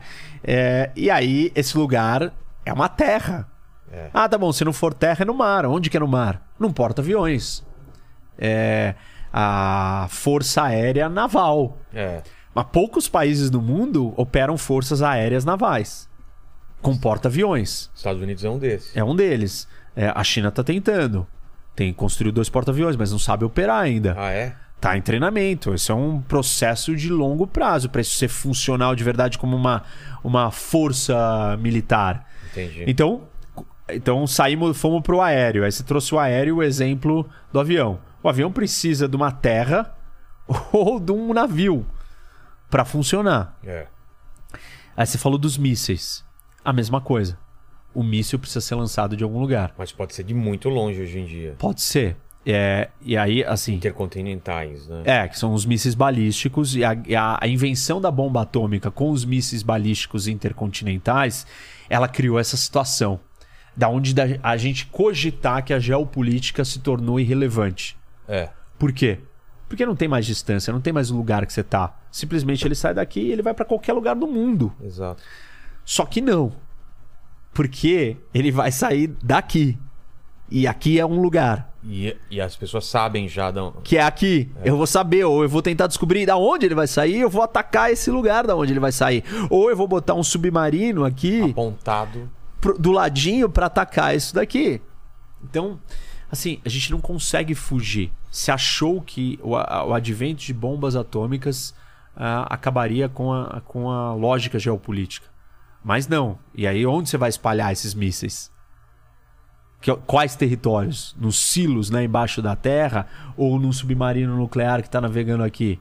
É, geopolítica de novo. Onde que vai estar localizado? Exato. E você vai, vai, vai contar quantas bombas esse, esse daqui tem pra você ter mais. Você poder lançar todas e destruir todas as dele antes que ele lance as dele em você. Nossa. Geopolítica de novo. Voltamos pra Mas geopolítica. a gente corre o perigo de ter alguma arma nuclear aqui sendo lançada? Então, só vai ter a, a, utili- a necessidade de uso de armas nucleares se houver um confronto com outra potência nuclear. E É. se, se os Estados Unidos não vierem aqui defender, e eu tenho dito isso, e isso é interessante. O Biden fala- deu um aviso para os americanos: saiam da Ucrânia. Nós não iremos resgatar cidadãos americanos na Ucrânia. Nossa. Por quê? Eu não vou botar soldados americanos em solo para atirar em soldados russos porque começou a Terceira Guerra Mundial. É. É, então, tem uma... Mas o Biden é cagão também, hein? Não é não? É, ele é, mas aí eu te pergunto, quem é que vai fazer isso? Caramba, ele falou isso. Saiam daí já. Saiam daí, evacuem o país, todos os americanos. Aliás, a embaixada americana de Kiev foi desmontada e foi colocada aqui próximo, bem próximo à cidade do lado da fronteira da Polônia. Os russos expulsaram o vice-embaixador americano na Rússia. Agora? É, esses há três dias atrás. É, enfim, o cenário está inteiro montado. Por que que parte eles da, da invasão. Ah, porque eles estão já na rota de colisão, né? Nossa. É, o cenário está inteiro montado para uma guerra Ali- Aliás, a guerra já começou. Já começou, né? Já começou aqui, né? Nessa região. Agora a pergunta é até que ponto ela vai? Quanto ela vai durar? É, essa, essa é Qual é a resistência dos ucranianos? Qual a disposição da Ucrânia? O que, que a Ucrânia vai fazer? Ela vai lutar em que nível? Ela vai ter os meios? Qual vai ser o nível de violência e agressividade dos russos? Porque os russos poderiam, isso seria uma atrocidade, mas eles poderiam bombardear Kiev inteira. Nem entrar, nem precisa. É, só, que entrar aí você depois. vai matar milhões de civis, aí o mundo inteiro vai ficar louco com isso. E eles não querem esse problema, então ele não vai fazer isso. Se ele não vai fazer isso, ele vai ter que entrar lá com o soldado e combater soldado a soldado. Ele está disposto. Qual a história que ele vai contar para os russos? Putin se permanece no poder ou se mantém no poder com uma estratégia dupla, que é não permitir que existam protestos, que a opinião pública, que a população não se junte, se mobilize contra ele. Um. Dois. É que a elite não dê um golpe nele. Como ele faz isso? A elite ele envenena opositores, mata e chama eles pra perto. Tá. Fala, vem ganhar dinheiro comigo, os oligarcas russos. Ganha dinheiro aqui comigo, você tá comigo. Se eu cair, você vai morrer, você é o primeiro a morrer. E fica monitorando todo mundo pra ter certeza que nenhum deles vai tentar dar um golpe nele. A maioria desses golpes acontece assim, é muito mais difícil população sair É. às ruas, querer morrer, tá preparada pra um confronto, pra uma batalha nesse nível. Então, ele fica fazendo essas duas coisas. Só que, para ele manter essa elite satisfeita, ele não abre a economia do país. E ele também não quer abrir a economia porque ele vai abrir espaço para Já não tá influência aberta a externa. economia do. Da... Tô muito controlada. É? Muito difícil, assim, sabe? Os meios de comunicação são controlados, é, entrada e saída com a empresa, tudo é manipulado. E ele faz isso para garantir que ele se mantém no poder. Ele tá lá há muito tempo, ele viu vários presidentes americanos, lidou com vários. Se ele chegou à conclusão nesse momento que era a hora, Ele tá quanto tempo no poder? ele tá desde os anos 90. No final dos anos 90, no- acho que 98 ou. É, 98. Um pouco antes disso. E você acha que ele quer. Ele quer ser lembrado como? Com um cara que, que, que voltou a ter a. a- Que recriou, né, o império, a. Nossa. Enfim, a. O poderio russo, colocou a Rússia de volta no seu devido lugar no mundo. Ele se, se sente, Mas se se ele acha. falar isso, eh, provavelmente eh, deve ressoar também um pouco na população. De alguma parte, Claro, pelo menos. isso é uma, é uma, uma parte que tem alimentado. É? É. É um nacionalismo. Ele Exato. promove um nacionalismo. Parte desse nacionalismo tem a ver com a identidade russa. Essa identidade está baseada é, nessa história dos, dos lugares, do território. Está baseada na, na, na história do, é, da religião. Ele tem promovido a religião Ah, é? ortodoxa cristã, que, que é o que ele diz que dá um caráter único à identidade russa, que eles são os guardiões desses valores cristãos ortodoxos. E isso faz deles não serem, é, enfim, nenhum das outras grandes religiões, né? Que você tem islamismo, hinduísmo, budismo. Nesse eixo aqui que eu falei do Mackinder, você tem cristianismo, islamismo, budismo e hinduísmo. O judaísmo. É, cortando aqui, é, da- das maiores, né? Cortando todas as. as é, o, le, o, o Heartland, tipo, a- o centro, o coração do mundo, a Ilha Mundo. Esses são os, os lugares que ele. que ele tem. É, que, que ele, enfim, que ele acessa, que ele controla e ele fala: olha, a minha identidade está baseada nisso daqui. Ele olha para a Ucrânia como um país irmão e, como eu falei, né, um povo parecido, porque o começo da história, quando surgiram os primeiros russos, eram os russos é, de Kiev. Ah, é? Chamava Kiev, né, Kiev, Rus. Não era russo, era Rus. Que era, tipo, os Rus, o povo uh, Rus de Kiev, daqui. E esse povo, ele era uma mistura de eslavos, que eram o povo étnico que estava aqui, que na verdade os Rus eram vikings que vieram da Escandinávia. E os, os eh, eslavos acabaram eh, eram várias tribos e elas ficavam se matando o tempo inteiro, eles acabaram sucumbindo e falaram assim: não, a gente precisa de um governante forte que vai botar a ordem na casa. E aí veio um príncipe Rus e ocupou aqui, começou a, a governar e foi expandindo e todos. E essa identidade Rus começou a nascer nesses três lugares aqui, nesse espaço todo, desses steppes, dessa área plana. Com a invasão é, dos mongóis, eles estavam concentrados aqui, né, em Kiev. Aí eles foram capturados e dominados. E ficaram muito tempo todo, toda essa região dominada. E já existia Moscov, Moscou. O que, que aconteceu? O Moscou acaba, num determinado momento, lutando contra os mongóis e se liberta. E aí é, a proeminência do grande principado sai de Kiev e vem para Moscou.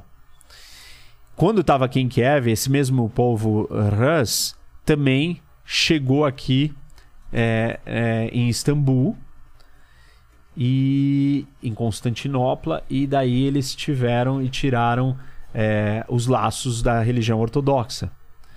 E aí a Rússia se acha, né, ou Moscou se achou, ou se achava a terceira Roma Ah, é? com essa herança de ter trazido os ortodoxos, vários gregos e é, o Império Bizantino acabaram migrando para cá e esses monges eles acabaram trazendo um idioma para os russos para ensinar a, a Bíblia, para trazer os ensinamentos da Bíblia.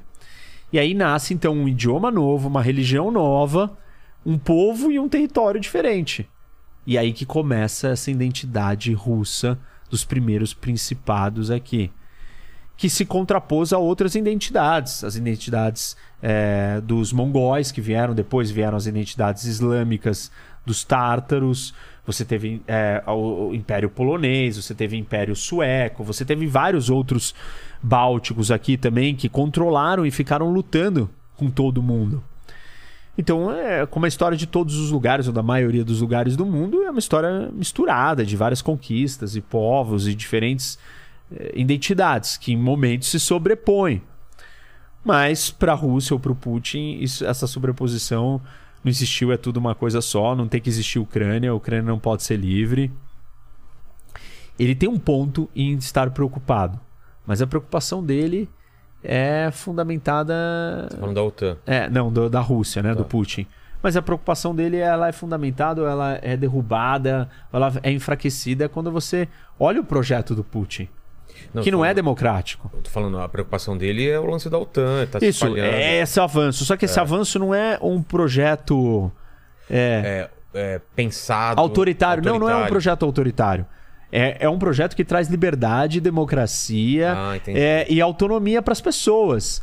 Que é um projeto que o Putin não quer. Por que, que ele não quer? Porque ele pode- quer controlar E tudo. pode chegar lá também, né? Isso, porque se, se as pessoas começam a ficar prósperas, Polônia tá próspera, a Ucrânia fica próspera. Aí essa influência, essas ideias, esse estilo de vida, Se espalha é, essa abundância, ela começa a penetrar É. dentro da Rússia. E aí vai ter rebelião, vai ter revolta, os russos vão sair nas ruas, não quero mais viver desse jeito. Quero ser livre, quero falar o que eu penso. Tudo isso daqui é mantido na base de uma grande manipulação. Grandes histórias, fantasias, mentiras gigantescas. E elas são alimentadas. É assim, é assim que acontece na China, é assim que acontece na Coreia do Norte, é assim que acontece na Rússia, no Irã. E o Brasil nessa, nessa história toda, ela ele tem algum, algum papel nisso daí ou não? Não ficar do lado errado.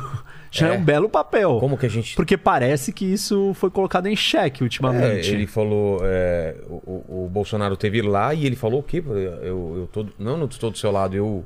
Não, o Putin é um homem de paz. É, mas ele falou uma outra coisa. E. Não, e assim, por que, que o Brasil tá lá nesse momento, entendeu? É. O Brasil tem que fazer negócio com a Rússia? Tem, claro. O Brasil tem que fazer negócio com todo mundo. Mas o Brasil tem que entender os contextos e as situações e os posicionamentos políticos. O Brasil é uma democracia. É, o Putin fez questão de botar é, o Bolsonaro do lado dele no dia supostamente que ele, ele ia invadir. Isso manda um sinal para o mundo. Ó, ó quem tá comigo. E a declaração do Bolsonaro e tal, e todos esses, esses movimentos Vê, vê pra gente o que, que ele falou. Ele falou alguma coisa. pro, pro Putin, que eu não lembro qual foi a frase. E qual foi a reação do, do mundo, dos Estados Unidos em relação a isso? Péssimo. Os Estados Unidos falaram assim: bom, se o Bolsonaro, se o mu- o mundo inteiro tá contra o Putin, se o Bolsonaro quer ficar do lado do Putin. E o Brasil não quer ficar do lado do, do Putin, do lado da Rússia. Claro que não. Nós somos uma democracia, a gente é um mundo livre. Mas ele tem ideia disso? Ele é um cara manipulável nesse É, ponto? assim, ele tem um apreço, é, talvez pela figura do Putin, e ele tá colocando esse apreço em primeiro lugar ao invés dos interesses Ou nacionais do brasileiros. Trump tá por tá pró- ser próximo do Putin. E como ele admira o Trump e quer fazer tudo igual ao do Trump, Você então achou, Lenny? Ah, tá. é, aí ele quer estar próximo do, do, do Putin. Só que isso é muito ruim pro Brasil. Perigoso, né? O Brasil, ele. é, ele foi lá e, e sentou com o Putin. Não saiu nenhum acordo comercial. Não saiu nenhuma. nada tangível pro Brasil. E tudo bem, você não precisa toda viagem sair alguma coisa tangível, mas você tem que. Não vai na hora que o Putin É. tá invadindo outro lugar. E o Putin tem usado a América Latina para dizer: olha, eu vou botar bombas atômicas russas na América Latina Ah, é? em retaliação à presença da OTAN próxima da minha fronteira. E ele pode fazer isso com que país? Venezuela e Cuba. Nossa. Cuba é a Não, repetição Cuba, da, crise, da crise dos mísseis. E Venezuela, o Maduro já veio a público defendendo o Putin, falando muito bem do Putin. Aí você percebe quem são as figuras que estão falando bem do Putin. E aí você entende que isso é um problema. É. Se o Xi Jinping, se a China, se a, Se a Venezuela, se a Venezuela, Cuba. se Cuba são os países que estão falando bem do Putin, aí o Brasil não pode estar falando bem do Putin, não pode estar do lado do Putin na foto nesse momento. Não pode estar dizendo que o Putin é pacífico. O Brasil tem que estar condenando as ações do Putin. Ou, tá bom, quer visitar o Putin nesse dia? Sai de lá e vai para Kiev. É. No mesmo no dia seguinte sai de Moscou e vai visitar Kiev. Aí você não tomou lado. Isso não foi feito. É, exatamente. E o Brasil tem uma, a- uma balança comercial deficitária com. Deixa eu ver o que tá acontecendo aqui. Lene, como que tá o chat aí? Vamos. Eu acho que a gente fechou tudo, né, né, Rock? Tem alguma. Vê se tem alguma coisa pendente aí do pessoal ou Ah, você a acha frase que... do Bolsonaro é que ele se solidariza com a Rússia. Exatamente, ele É, falou isso. Tá vendo? Ô, ô Lene, você tá fazendo o que aí, além de É cortar vi, as câmeras? eu vi uma aqui que ele, ele falava assim, que ele falou que foi uma conversa super saudável com o Putin. Não, mas era isso que eu tava querendo lembrar, que ele se solidariza. so- Como que é? Solidariza. É que essa frase não dá pra entender em relação ao que ele tá falando. É, se solidariza. É, então, não pode se solidarizar nesse É. momento. Porque quem tá errado é, É a Rússia. É. A Rússia está errada. E é muito claro. Ah, não, ela está se sentindo ameaçada. Bom, é, ninguém está obrigando a Ucrânia a entrar na OTAN. A Ucrânia está entrando porque ela quer. Porque Ah, a é? maioria da população quer. Por que, que a maioria da população quer? Porque ela não quer ser ocupada de novo pela União Soviética, pelo Império Russo. Isso é uma escolha pessoal. Ah, quer se juntar à União Europeia? Ué, Não estamos o que, falando... que, é, o que, é se juntar à União Europeia? A União Europeia é, um projeto de prosperidade. É, é isso que você falou, é importante, né? Não estamos falando de duas forças totalitárias forçando e empurrando goela abaixo. Estamos falando Não. da Rússia tentando empurrar uma coisa e os outros falando assim, ó, cara, você precisa de ajuda, estamos aqui. É mais ou menos isso, né? E a Rússia não aceita nem que isso daqui seja neutro. Ela só aceita que isso daqui seja uma coisa. Nem neutro. É que tem orientação e faça o que ela quer. Não neutro. Mas, é, mas espera um pouquinho. Como assim ah, o que a Rússia quer? Esses caras têm vontade própria. Os ucranianos têm, têm vontade própria, têm Claro. objetivo próprio. Eles querem o que eles querem. E eles devem e podem querer o que eles podem querer. Esse é, essa é a ideia de nação independente, de soberania. Esse é um dos fundamentos é, do princípio de como o mundo funciona. O sistema internacional foi fundado em cima disso, dessa ideia de soberania. Os países são autônomos e eles decidem o que eles querem. Ah, claro, né? Se ele decidir que ele quer exterminar outro povo, aí é um problema. Claro. As pessoas vão se juntar, os outros países vão se juntar para conter aquilo. Mas se eles querem ser aliados é, da União Europeia, problema deles, mas, né? mas que doideira isso, Rock. A gente achou, eu pelo menos achei que era uma coisa do passado ter países com ideais expansionistas. Parecia que Isso. isso. E parecia isso, que é, isso era, era uma ideia que estava morta. Não Por é? isso que esse evento, esse episódio. É tão importante, é tão, tão- é tão sério. É. Só pra você ter uma ideia, é, 68% da população da Ucrânia quer, quer estar com o Ocidente. quer se juntar à OTAN. Isso não é. é... Uma coisa imposta. É, é, eles querem estar com a OTAN. Por que, que eles querem estar com a OTAN? Porque eles Medo. sabem. É. Eles sabem o que é isso daqui, o que foi o Império Russo, o que foi o Império Soviético, o que é o Império Russo sobre Não, Putin. e, e pelo que você tá falando, a gente não sabia disso, mas eles sabiam que era uma questão de tempo do, do, do, do Putin fazer essa, essa, esse Eles- avanço. é, eles estão esperando isso. Eles estão esperando, mas eles, eles não acreditaram que o Putin tivesse coragem, É sabia? Eles demoraram. Assim, não que vai fazer tanta diferença, mas o, o, o presidente da Ucrânia quis postergar, falou, falou várias vezes para os Estados Unidos. Parem de dizer isso, parem de falar que a Rússia vai nos atacar. Ah, ele não estão, vocês estão estimulando, vocês estão alimentando ideias, vocês estão alimentando esse Nossa. cenário. Ele queria negar. Claro, ele tem uma preocupação também de manter a população em Calma. Calma. É. Primeiro porque, né? Imagina o caos que vira isso daqui. Vai ser invadido pela Rússia. Todo mundo vai no banco, vai sacar dinheiro, começa a fugir, é falar, vai faltar do país, comida. é. Vai ser é o caos, que ninguém vai defender o país. Ele, tinha, ele tem que conduzir isso de alguma maneira equilibrada. É, não é fácil, mas ao mesmo tempo ele talvez não, não preparou ou todo mundo não quis acreditar que isso fosse ser desse jeito Exatamente. que a gente ainda não sabe, mas nós estamos assim. às 11 horas e 59 minutos De um conflito. de um conflito de grande, grande proporção e grande escala. Maior confronto militar é, desde a Segunda Guerra Mundial. É- É nesse nível? É. Mais do que Iraque e de tu- tudo aquilo. De- dentro, aqui na Europa, sim. Na Europa é o maior conflito militar desde a Segunda Guerra Mundial. Mobilizações, um território im- imenso, uma população gigante. E ele dizendo, ou dando a entender, ou os indícios mostrando que ele quer conquistar a capital desse país. Ou derrubar o governo que está nesse país. Os, os funcionários da embaixada, é, eu comentei que, eles, que a embaixada estava aqui, eles foram, é, atravessaram a fronteira já, na embaixada Falando- americana, É isso que eu ia falar da a embaixada americana, americana né? já atravessaram Já tá a fronteira Polônia? para a Polônia. Então tá iminente. É iminente. Está iminente. Pode ser hoje, pode ser amanhã. Pode. Existem discussões sobre planos de fuga do presidente ucraniano, os americanos ajudarem ele a fugir, caso seja necessário. senão ele vai ser morto, né? É. E óbvio que isso não é uma coisa ser anunciada, isso os russos se sentem fortes, se sentem. É, claro. É, ah, então já tá até fugindo, já tem até o plano, já acabou, já, já sabe o que, que, o que, que vai acontecer. É. E aí, professor, é isso? Fechamos o Olha, ciclo? eu, tem uma coisa que eu não falei que acho que é interessante para as pessoas, que é um, é um míssil, é, o sistema de mísseis é, de escudo balístico americano. O que, que é isso? É, é um Missile Defense Shield, né? Um escudo de defesa de mísseis americano. E os americanos criaram um sistema que é para evitar ou para derrubar um míssil balístico. No ar ainda. Isso. Quando ele é lançado. Tá.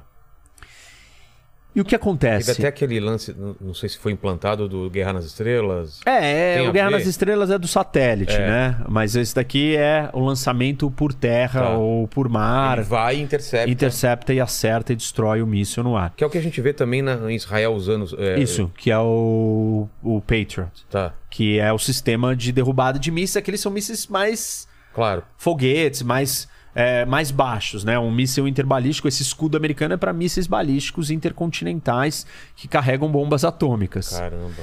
E aí a ideia é os Estados Unidos nessas discussões de é, OTAN, Rússia agressiva, porque a Rússia invadiu a Geórgia, lembra? Invadi, é, anexou a Crimeia em Crimeia. 14, é, interviu na Síria. Então, todo esse movimento russo deixou os países, né, as, as coisas que a Rússia fala, deixa os países do leste europeu muito preocupados. E a Polônia tem uma dúvida se a OTAN vai defendê-la em caso de uma briga.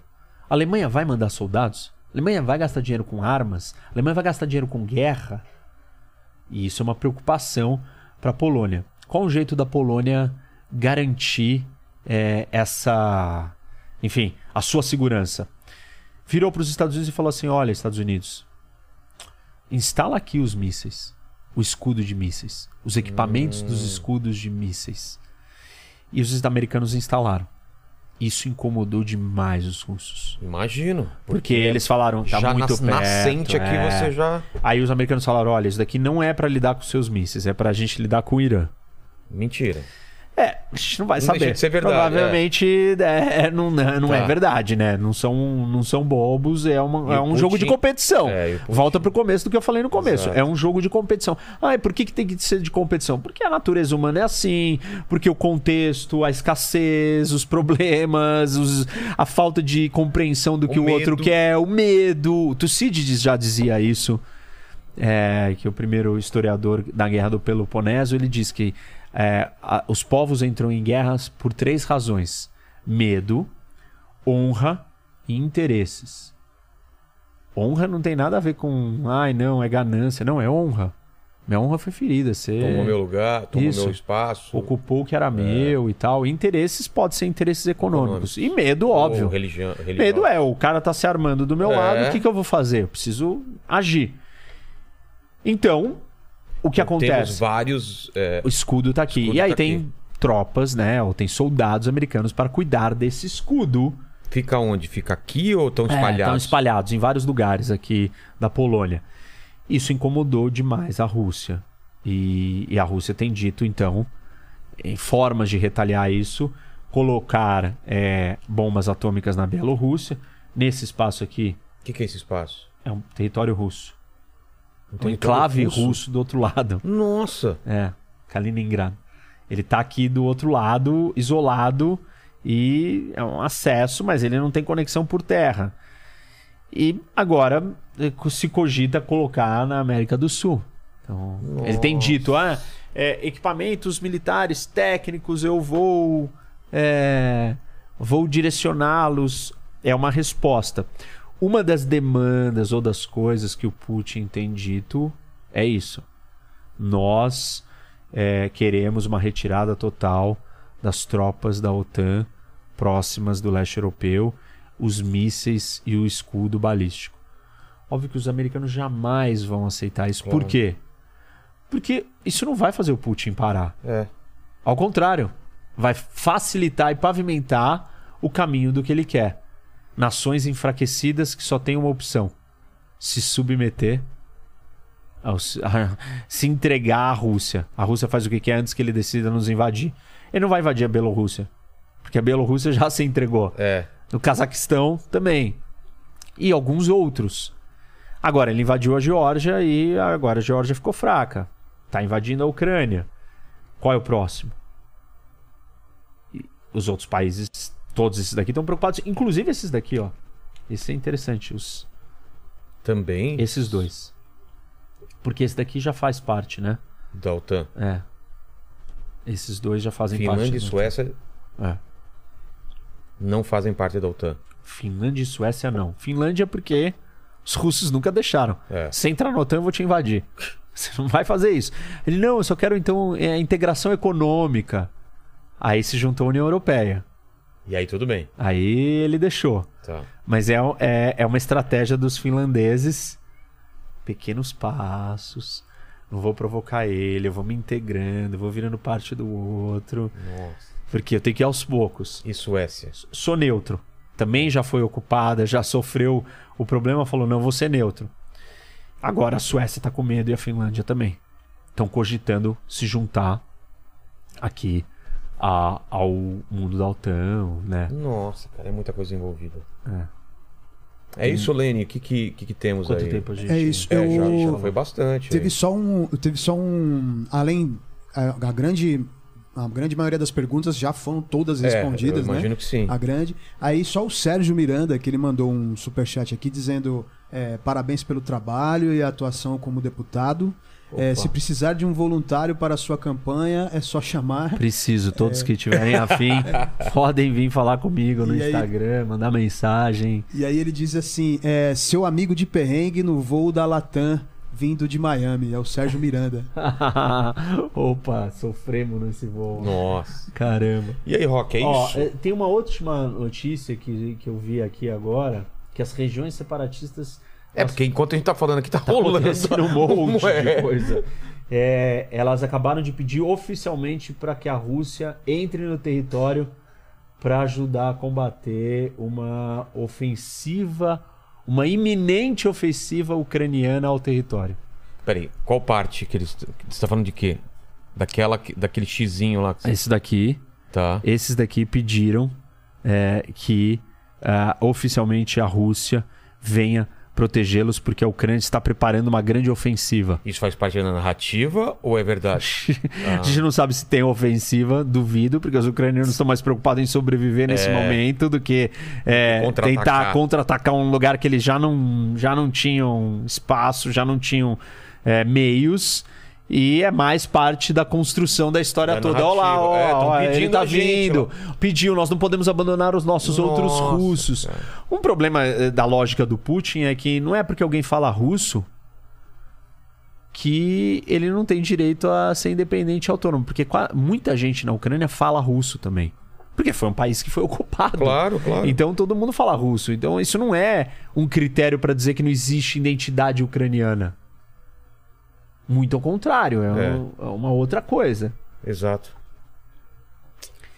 É isso então? É isso. É isso. Obrigado Acho é isso. demais. Não dá pra professor. gente falar mais, mas né. Não, não, eu acho que vai deixar eu, todo é, eu mundo acho louco. que é é. conciso isso daí mesmo. e dependendo do que for rolando, você vai ter que voltar aqui, né? Vou, Já, vou já voltar. fica o convite aí. A gente tem que fazer um pra falar do Brasil. Exatamente, a gente tá, tá planejando isso já é com é, um é. tempo. Vamos, só. vamos, Vamos fazer. nos próximos meses nos preparar para isso. Obrigado demais. Obrigado prazer a todos que estão aqui. Obrigado, gente. E isso recortem aí, né, para espalhar. A gente vai fazer alguns cortes assim É. específicos. A gente falou dessa relação Rússia e, e- e China. Você deu toda todo, toda a, a, a- a história da Rússia até chegar onde tá, da É, Alemanha, tem é. de- dessa, dessa, cara, tem muita coisa interessante aí, a força terrestre, força marítima, então Isso. é, fiquem à vontade aí de vocês também de fazerem os cortes e espalhar essa informação para todo mundo. É isso? É isso. Vamos torcer pra, pra tudo dar certo, né? Vamos, mas Vamos. tá difícil. Tá a difícil. situação. Até mais, Putin. Valeu, gente. Pega leve. Eu sei que o Putin tá vendo essa live agora, tá sendo traduzido automaticamente para ele para russo. Putin, segura a onda aí, tá bom? Até mais. Valeu. Tchau, tchau.